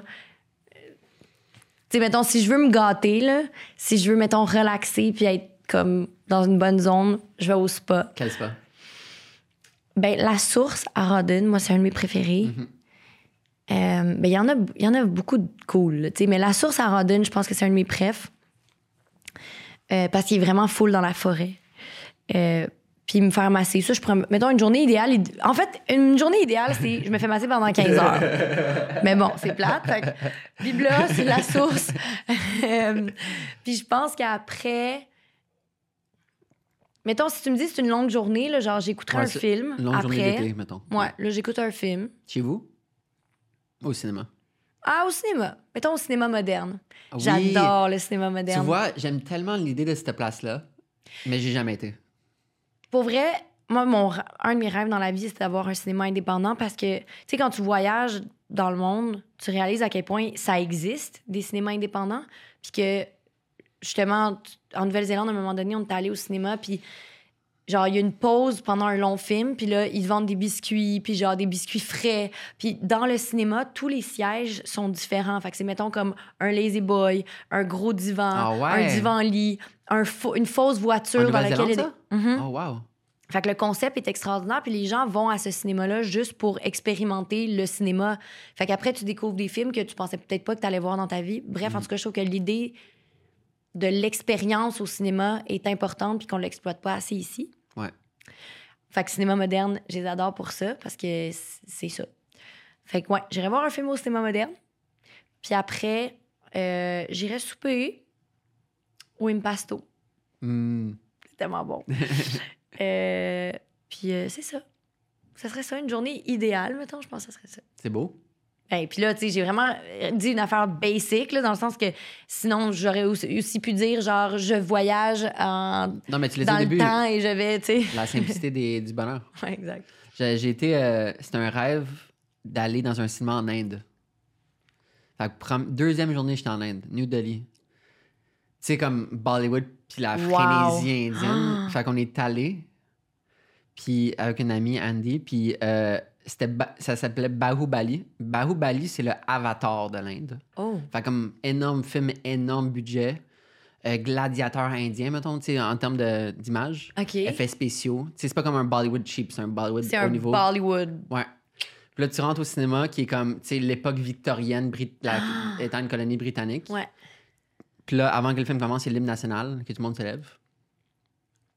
Puis après, le film commence, puis c'est un long film, tout comme Avatar. Puis euh, les gens, c'est comme si dans la culture de juste émettre des commentaires. Oui, ça, c'est fou, hein? Fait qu'ils pitchent des fleurs à l'écran aux acteurs qu'ils aiment. Puis c'est comme ça rend le cinéma vivant. Oui. C'est un peu gossant, mais vivant, mettons, Ouais. parce que t'es pas habitué. Puis après, à la moitié, t'as un entracte pour aller manger des samosas.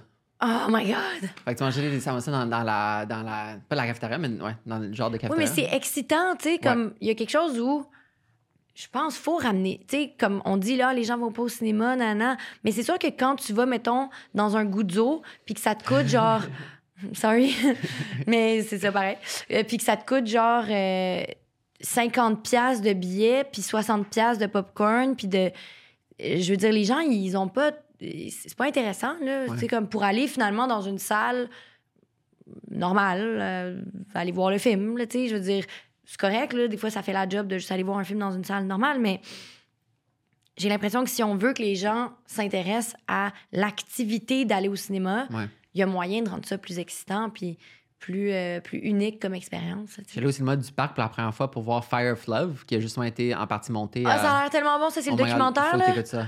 Je suis dans ma watchlist. Ben, nominé aux Oscars, clairement. oui. Euh, puis en plus, j'avais découvert que c'était nominé aux Oscars live sur le podcast parce que j'en parlais avec JC, un réalisateur. Puis je suis comme, c'est incroyable. Puis là, la journée, les, les nominations étaient sorties. On est Sortait. comme, yes, finalement. Puis ça a été en partie fait à- au cinéma moderne parce que je pense qu'ils ont une Oui. salle de montage en haut Ouais. de colo. Postmoderne. Exact, ouais. Puis euh, je suis allé voir au cinéma du parc, puis j'ai vraiment été déçu par l'odeur de l'humidité. Oh non! Ah, C'est- moi, j'aime tellement le cinéma du parc en plus. Mais comme j'imagine, ça peut être cool, mais je sais pas, ça m'a off. Ouais. L'humidité. Non! Ouais, c'est bizarre. Ah, moi, je l'aime, le cinéma du parc. Il y a quelque chose de cosy, je trouve. Tu descends les marches, puis genre... C'est dans une grotte. ah, C'est malade. Moi, j'adore. Mais tu vois, le cinéma moderne, c'est le seul cinéma que je check régulièrement. C'est quoi qu'il y a à l'affiche? Oui, mais tu vois, pour vrai, tu- ce qui est le fun du cinéma moderne, mais même chose pour, ça dit, je trouve Parc et Beaubien quand même, qui sont nos cinémas indépendants. Je trouve qu'il y a quelque chose de fou parce que moi, en tout cas, je pourrais y aller à n'importe quelle heure de la journée, rentrer dans une salle, aller checker un film, puis j'aurais confiance que ça va être bon.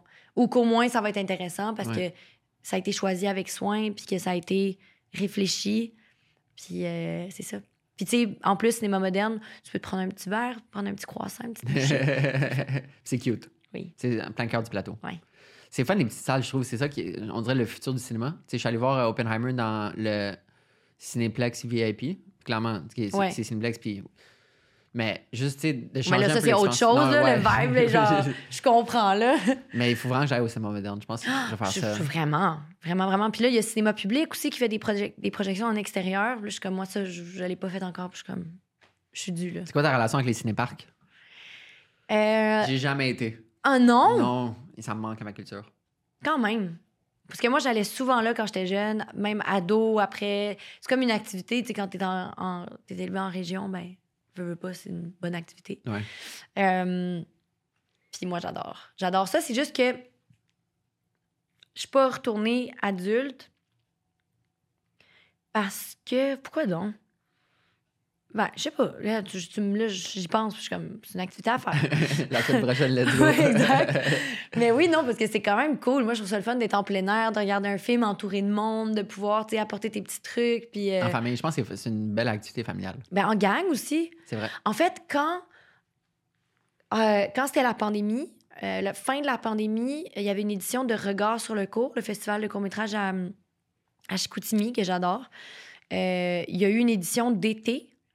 Puis comme on pouvait pas aller en salle, les salles n'étaient pas vraiment réouvertes et tout, ils ont trouvé une façon qu'on puisse projeter les films quand même. Puis c'était Cinépark. Ah, wow. C'était tellement le fun, puis j'avais oublié à quel point c'était le fun, puis c'était- on entendait full bien, c'était... Fait que, ouais, j'aime beaucoup le cinépark. C'est quoi ta relation avec la photographie? Euh, ma relation, ben, tu sais, je veux pas... euh, Soit de la consommation, Ouais. soit de la création. Parce qu'on dirait que tu utilises beaucoup de pellicules. Oui, Concrètement, là. oui, j'ai découvert ça. a- J'ai découvert ça. Ben, j'ai pas découvert la pellicule, mais je veux dire, j'ai découvert que j'aimais prendre des photos euh, il y a deux, euh, trois, quatre ans. Parce que Antoine Pilon m'a donné euh, une caméra, une Minolta pellicule. Mhm. Puis j'ai découvert le plaisir de prendre les gens en photo, en fait. Parce que, tu sais, avec l'iPhone, je trouve qu'il y a quelque chose de. Je suis pourrie, le moi, mon- dans mon iPhone, j'ai 17 000 photos parce que ça fait genre 8 ans, puis j'ai rien supprimé, puis je sais pas comment les downloader d'ailleurs. Bref, je je suis pourrie, là, je prends des photos vraiment laides sur iPhone. On dirait que je comprends pas le, le- comment ça La marche. technologie. Euh, mais sur pellicule, je trouve qu'il y a quelque chose de. Je sais pas, je trouve que c'est magique, le côté de. De, de, de surprise aussi, puis de, de moments que tu captures, puis que tu découvres plus tard. Puis Et comment tu t'en sers? Qu'est-ce que tu veux dire? Comme dans quelles circonstances tu Ah, vas ok, prendre ok. une photo? Euh, ben là, tu sais, je commence à avoir plusieurs caméras pour plusieurs événements. tu sais, dans le sens que j'amène ma, mon argentique, mettons en voyage, évidemment. Euh, quand il y a des. c'est parce que j'aime, moi, prendre les gens en photo. Fait que quand il y, a des, il y a des événements, quand je vais au parc, quand. euh, euh, voilà. Puis sinon, là, j'ai ma Olympus que je viens de m'acheter, que j'aime beaucoup, qui a un flash. Fait que, tu sais, là, ben, plus pour les soirées, pour les. euh, Mais aussi, elle se traîne mieux. Mettons que je vais faire une hike, je vais quand même plus. Tu sais, fait que c'est ça. Je varie. Je varie les caméras, mais je suis encore vraiment poche, dans le sens que. C'est pas grave. Ben non, mais c'est ça. Il faut que ça soit fun. Exact. J'ai du fun, puis je, tu je prétends pas être une grande, ben, ni même une photographe point. Mais euh, j'admire beaucoup les, les gens qui le sont. Pourquoi euh, aimes-tu prendre les gens en photo? Ben, je pense qu'il y a quelque chose où je trouve que c'est le fun de capturer des moments puis c'est des beaux souvenirs, puis que je ne vis que de nostalgie. Euh, mais je pense aussi que je pense que j'aime le plus, c'est quand les gens se trouvent beaux puis qu'ils sont contents de se voir dans un moment où tu sais, j'essaie de prendre les gens. Quand les gens posent, j'aime pas ça. tu sais, J'aime ça plus les prendre dans un moment où ils rigolent ou genre ils sont en train de faire quelque chose ou qui sont pas conscients, qui sont pris en photo. Mais j'ai des amis acteurs qui sont très bons de, pour faire semblant qu'ils sont dans un moment. fait que ça, c'est correct aussi. Euh, mais quand la photo est belle, puis que je l'envoie à la personne, puis que la personne est contente, puis que c'est comme, hey, moi, je suis bien beau, je suis bien belle, comme ça, ça me, ça me fait plaisir. Il y a une photo euh, de toi qui m'avait marqué, prise par la chance. Ouais. Euh, la photo rouge Mhm. avec les bottes de cowboy. Mhm. Cette photo est tellement bonne. Ouais. J'ai sauvegardé, j'ai une banque d'inspiration sur mon ordinateur de comme toutes les images que je trouve belles, dans le fond, que j'ai cumulées au fil des années. Ton Tumblr personnel, là. Mais c'est, tellement drôle que tu dis ça parce que c'est littéralement toutes des photos de Tumblr. Ah. mais là, ça a un peu changé. Comme, mais je vais encore sur Tumblr chaque semaine pour m'inspirer. Je savais même pas que ça existait encore. Ouais. C'est comme mon médium préféré. Comprends. toutes ces images viennent de là parce qu'il y a comme une qualité visuelle. Mais parce que Instagram, à un moment donné, est devenu Tumblr, mais là, on est, on est plus là. là. Je comprends qu'on revienne à Tumblr. Ouais, c'est ça. Mais ça existe encore. Je suis contente. Contente de savoir Puis ça. euh, cette photo est incroyable. Mhm. Comme avec la lumière. C'est tellement contre-intuitif aussi de mettre une lumière comme ça. Ça marche tellement bien. Puis avec la Ouais. pose, puis. Mais la chance, il est très fort. Ouais, la chance est, il est très, très fort. Mais j'aime ça faire ça, ce genre d'affaires-là, des, des shootings euh, créatifs. là. Mhm. Je trouve que c'est le fun aussi, même si c'est le contraire de justement d'être dans un moment ou dans un truc réel. là. Je trouve que c'est tellement une expression artistique intéressante, que ce soit pour le modèle ou pour le make-up, les cheveux, le photographe. Il y a quelque que chose tu de. considères ça du jeu? Oui, Comme est-ce vraiment. que tu l'a- ouais, tu l'approches en jeu? Vraiment. Ah ouais? Ben oui, en mode personnage, là. Parce que, tu sais. Je je- je portes des bottes de cowboy. Non, mais surtout qu'il y a quelque chose où. Puis je pense pour ça que ce truc-là est le fun, là, tu sais, de, de se faire prendre en photo, mettons, dans ce contexte-là, un peu plus genre high fashion ou genre. euh, euh, c'est d'essayer des trucs que tu mets pas dans la vie, puis de- de- d'interpréter. Un ouais, pour, c'est une, for- une forme de jeu, de personnage, puis de, de création. Vraiment. Euh, c'est un peu. C'est fou que je te le dise maintenant, considérant que c'est la première fois qu'on se rencontre, mais pendant la pandémie, je m'inspirais beaucoup. euh, J'ai trouvé comme un courant de peinture russe du 19e siècle. Ça s'appelle les itinérants. Les itinérants parce qu'ils voyageaient avec leur photographie parce qu'ils voulaient pas aller dans les galeries traditionnelles. Ah ouais, cool. On dirait que de notre éducation occidentale, on a un peu boycotté l'art russe. On parle un peu de, des, des grands auteurs russes, Oui, mais oui. sans plus. Dostoïevski, etc. C'est ça. là. Mais tu sais, on n'en connaît pas tant. J'ai suivi des cours, j'ai un deck en cinéma, puis j'ai suivi des cours en histoire de l'art, puis on parlait pas tant de l'art russe. Puis j'ai découvert dans ce courant-là. Pourquoi tu penses justement à cause de la, de- le- juste- du climat? euh, Je pense guerre froide. Ouais, OK. Ouais. C'est dommage. Mais, tu sais, Jean-Michel Blais, il dit que justement, l'endroit qui aime le plus performer au monde, c'est en Russie. Ah, c'est. Ah oui, quand même. Comme évidemment, là, là, c'est tricky en termes politiques, là, mais tu sais. Oui, oui, oui, non, de- évidemment. euh, oui. qu'il dit que les gens savourent la culture d'une manière tellement différente là-bas. Que tu sais, t'as des pianos dans les cafés que tu peux juste embarquer, ou que comme juste la culture de la littérature. En fait, la culture d'appréciation de l'art. Oui, mais c'est ça. Après, tu sais, je veux dire, oui, le climat en ce moment, là. le- Mais on peut pas juste mettre tous les. Mais c'est les- ça, on peut pas tout canceller. Ben non. Ben surtout que les artistes russes ont, ont des choses à dire aussi, puis c'est les, les, les, les- En tout cas, oui, Ouais. bon, on s'entend là-dessus. Là. Puis comme ça me surprendrait, mais clairement, les artistes sont plus de gauche dans la vie, fait que moins en accord, j'imagine, avec, avec Poutine, tu sais. J'imagine qu'il y a plein de monde qui sont pas en accord avec ce fou-là, là, Ouais. tu sais. Puis, euh, fait que j'ai- comme acheté slash emprunté des livres à la bibliothèque de... Puis c'était difficile à trouver, pour vrai. C'était difficile à trouver des, des livres de... de- de- Peinture de la Russie. Surtout d'un courant spécifique. Fait que je faisais juste m'inspirer. Puis j'ai trouvé des peintures, des, des, des toiles, que j'ai j'ai créé un moodboard euh, de toi. Pas de toi dans le sens, de, pas de, de toi comme de photo de toi, mais comme, je sais pas pourquoi, mon cerveau il a juste connecté. Puis clairement, je- j'essaie de chercher l'inspiration pour mêler un projet.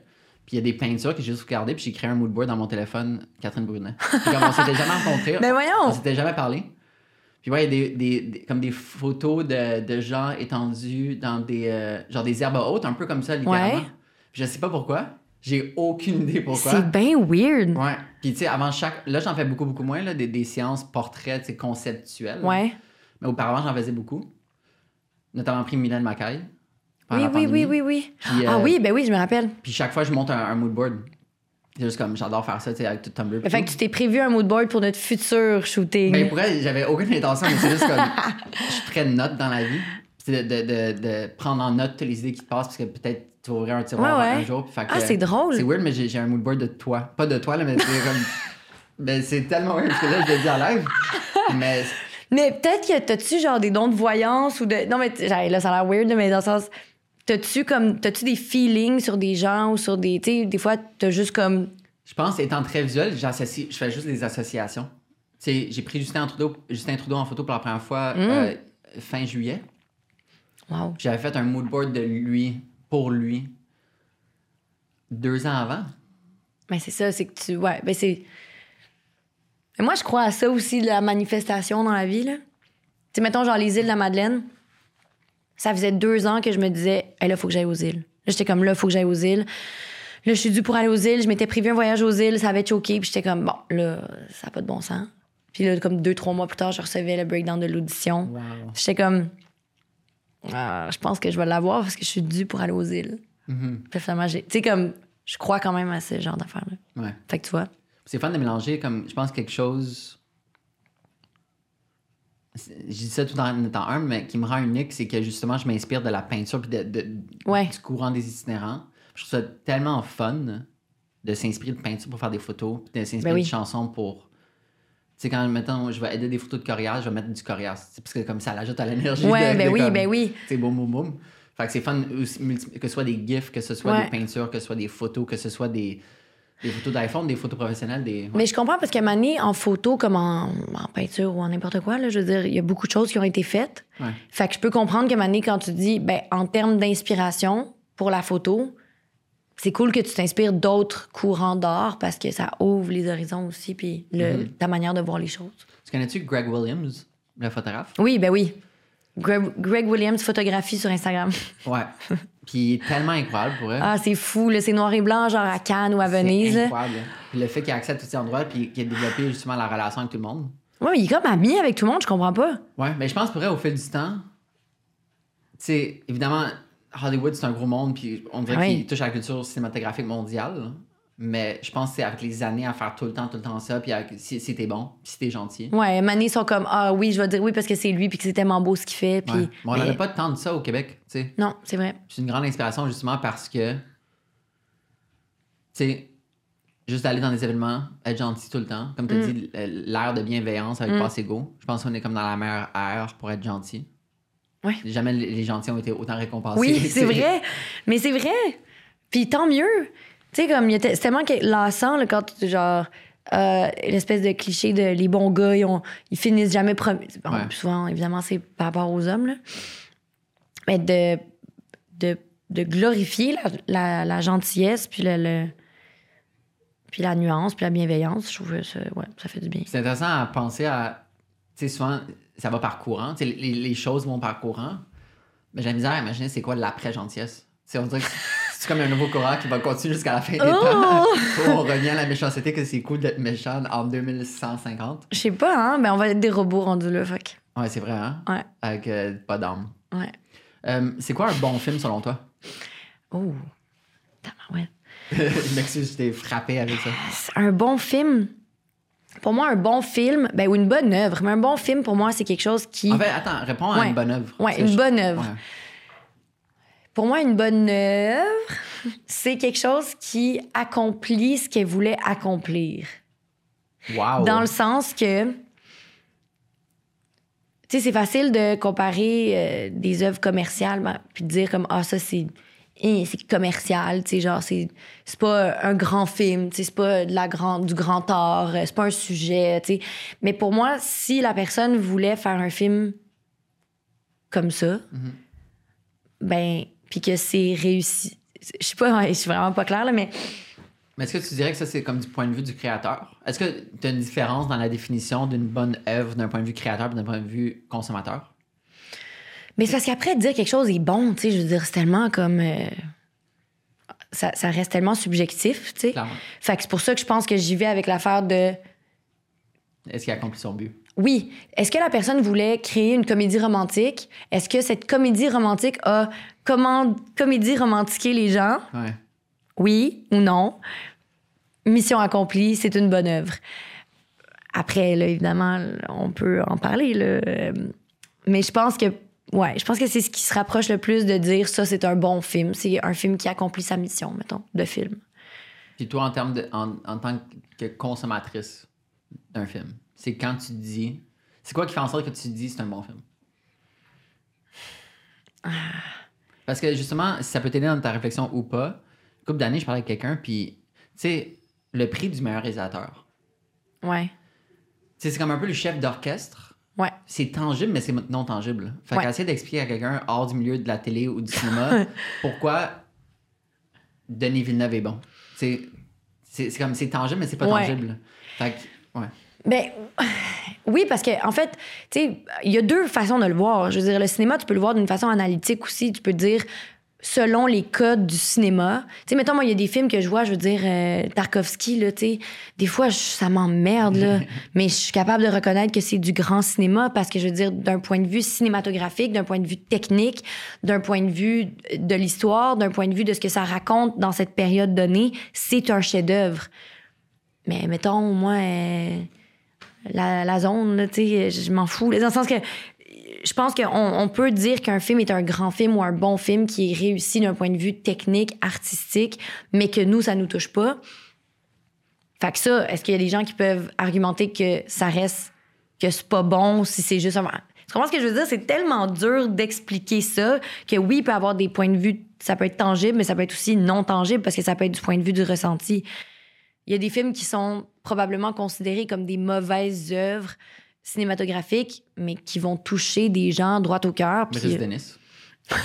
Probablement. Comme je sais pas pourquoi je pense à ça, mais, comme... mais ça, c'est une bonne comédie. Lui, il voulait faire une comédie. C'est une comédie. Après, on peut dire, oui, mais ça reprend des clichés. Des... Ben, moi, cela dit, je trouve que c'est un, un, bon, une bonne comédie, mais je sais pas. Pour moi, je pense que moi, ce qui va me toucher dans un film, c'est le c'est le ressenti, tu sais, c'est hmm. niaiseux, mais je pense que c'est ça quand je regarde un film puis que mais honnêtement, les films que je préfère, c'est les films qui me choquent. Ah ouais? Ouais. Comme choc, à la fin, t'es comme wow. Ouais. Ou ça t'amène une nouvelle réflexion. Qu'est-ce que tu veux dire par choc? Ben, que je suis. Euh, que je, Quelque chose qui me surprend. Tu sais, mettons comme.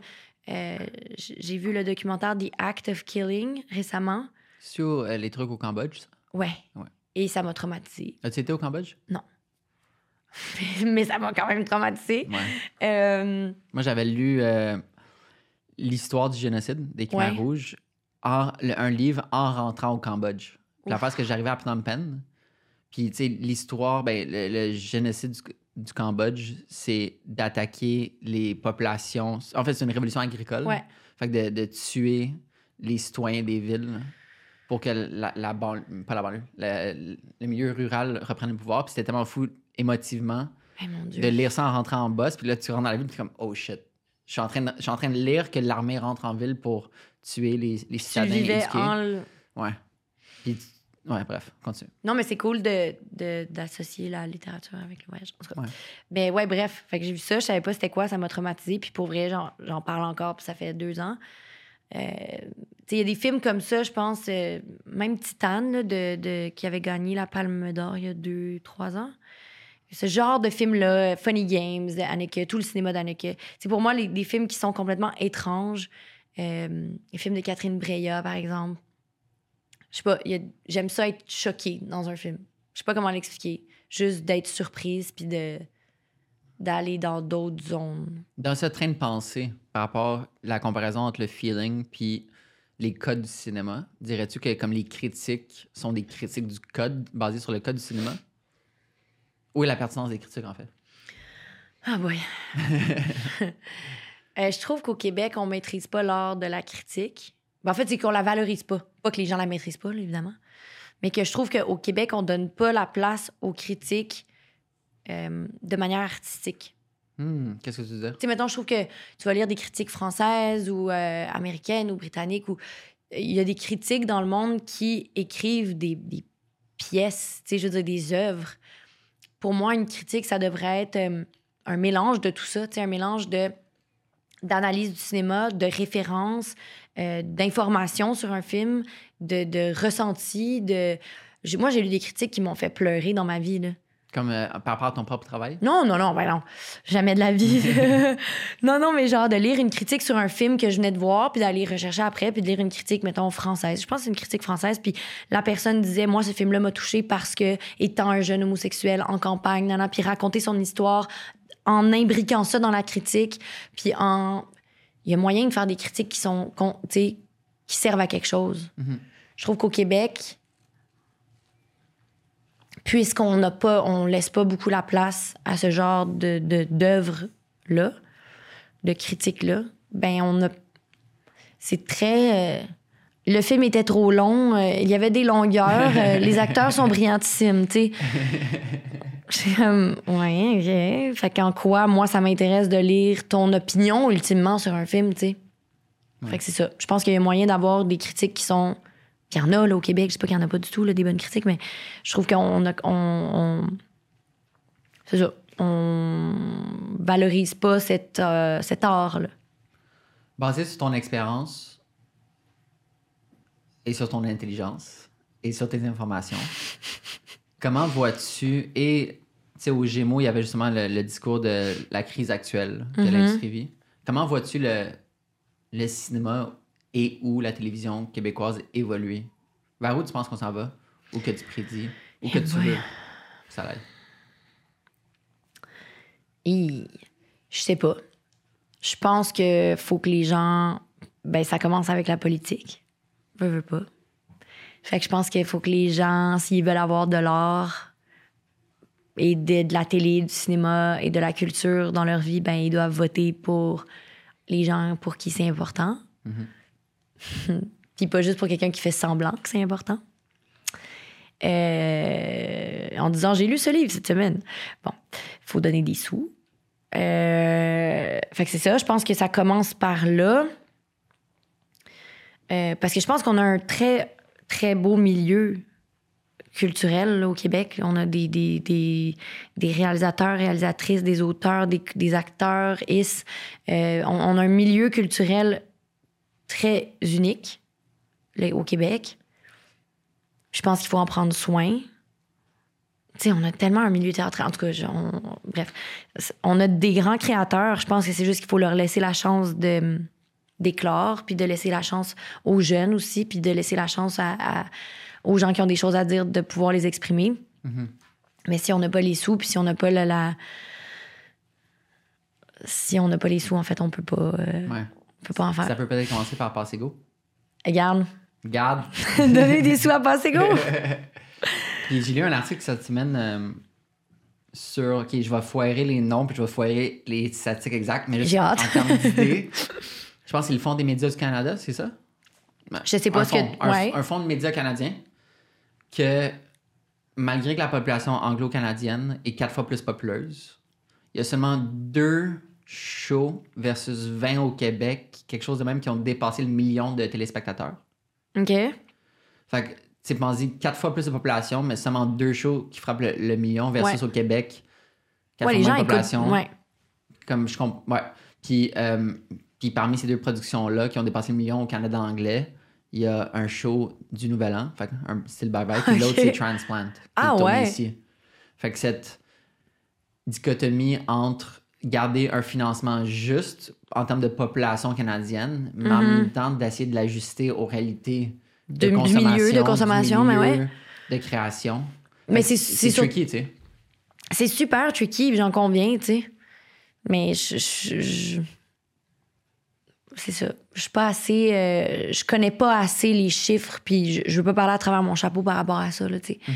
Mais c'est juste qu'en ce moment, on n'est pas dans la meilleure ère culturelle qu'on a jamais vécue. là. Mais on a su se débrouiller dans le passé, puis on va continuer à, à Oui, je pense que oui. Puis en fait, c'est que je pense que ce qui est important, puis quand on parle de culture, puis quand on parle de, de cinéma, puis de télé, puis de théâtre, puis de musique, les gens sont comme bon, les artistes, ils trouvent qu'ils n'ont pas assez d'argent. Mais c'est ces mêmes gens-là qui sont fiers d'être québécois souvent. Puis c'est- des. Tu sais, je veux dire, les Québécois sont fiers d'être québécois, mais je suis comme. Si ça passe pas par notre culture, puis par notre littérature, puis par notre langue, puis par raconter notre histoire, on est fiers de quoi? On est fiers de quoi? Faire des feux de joie à Saint-Jean? La Bay James. La P. James, le, le, le, le- le- le Canadien de Montréal? Je suis comme, de quoi on est fiers en tant que Québécois? Si on, on, on célèbre pas notre langue dans sa culture? Fait que c'est pour ça que je suis comme, faut, faut que les gens réalisent que quand on demande plus de sous pour la culture, c'est pas juste parce qu'on est comme, on veut aller aux Gémeaux, mettre des belles robes. c'est parce qu'on veut. Mais c'est important, la- Ouais. la culture, c'est ça qui fait, qui bâtit un- un- une, une identité, tu sais. Puis au Québec, on, on a peur justement de perdre cette identité-là, cette langue-là. Je pense que c'est ça, ça passe par la culture. C'est tellement, un- tellement bien ce que tu as dit. Je me souviens pendant mon deck en cinéma, chaque début de cours de chaque prof, de- le prof demandait c'est quoi la culture? C'est quoi la définition de la culture? Hmm. C'est même d'avoir fait un deck de, tro- de 3 ans. Parmi tout ça, c'est encore quelque chose de difficile à définir Oui, bien sûr. parce que c'est vaste. Ouais. En même temps, c'est important de, se la- de, de continuellement se poser la question. Comme pourquoi qu'on a de la culture? C'est quoi? À quoi ça sert à en quoi ce ça moment? sert? Ben oui. Puis je pense que c'est important de se poser les questions. Puis les- vaut mieux, au, au lieu de chercher des réponses, poser les bonnes questions. Mhm. Je pense En effet. que ça se joue à, à ce niveau-là. Mhm. Catherine, merci tellement d'être venue. Ça me fait extrêmement plaisir. Merci pour le délicieux vin orange. À vous, hein? Il était super bon. C'était vraiment intéressant, c'est vraiment le fun. Je suis content d'avoir eu euh, tes idées sur différents sujets, dont la culture. Mais regarde, toujours là pour parler de culture. Voilà. Merci, je te souhaite une magnifique euh, journée. Merci. Puis euh, j'ai hâte de voir In Memoriam parce que dorénavant, je vais suivre tout ce que Passé Go fait. Oh my God, je suis tellement contente. est officielle depuis Chouchou. Moi, j'essaie de leur soutirer des parts. Je veux avoir des parts de cette compagnie. Ça fait depuis que les connais. Fait que je réitère. Un jour, je vais avoir des parts chez Passego. Fait que merci d'avance. Merci. merci.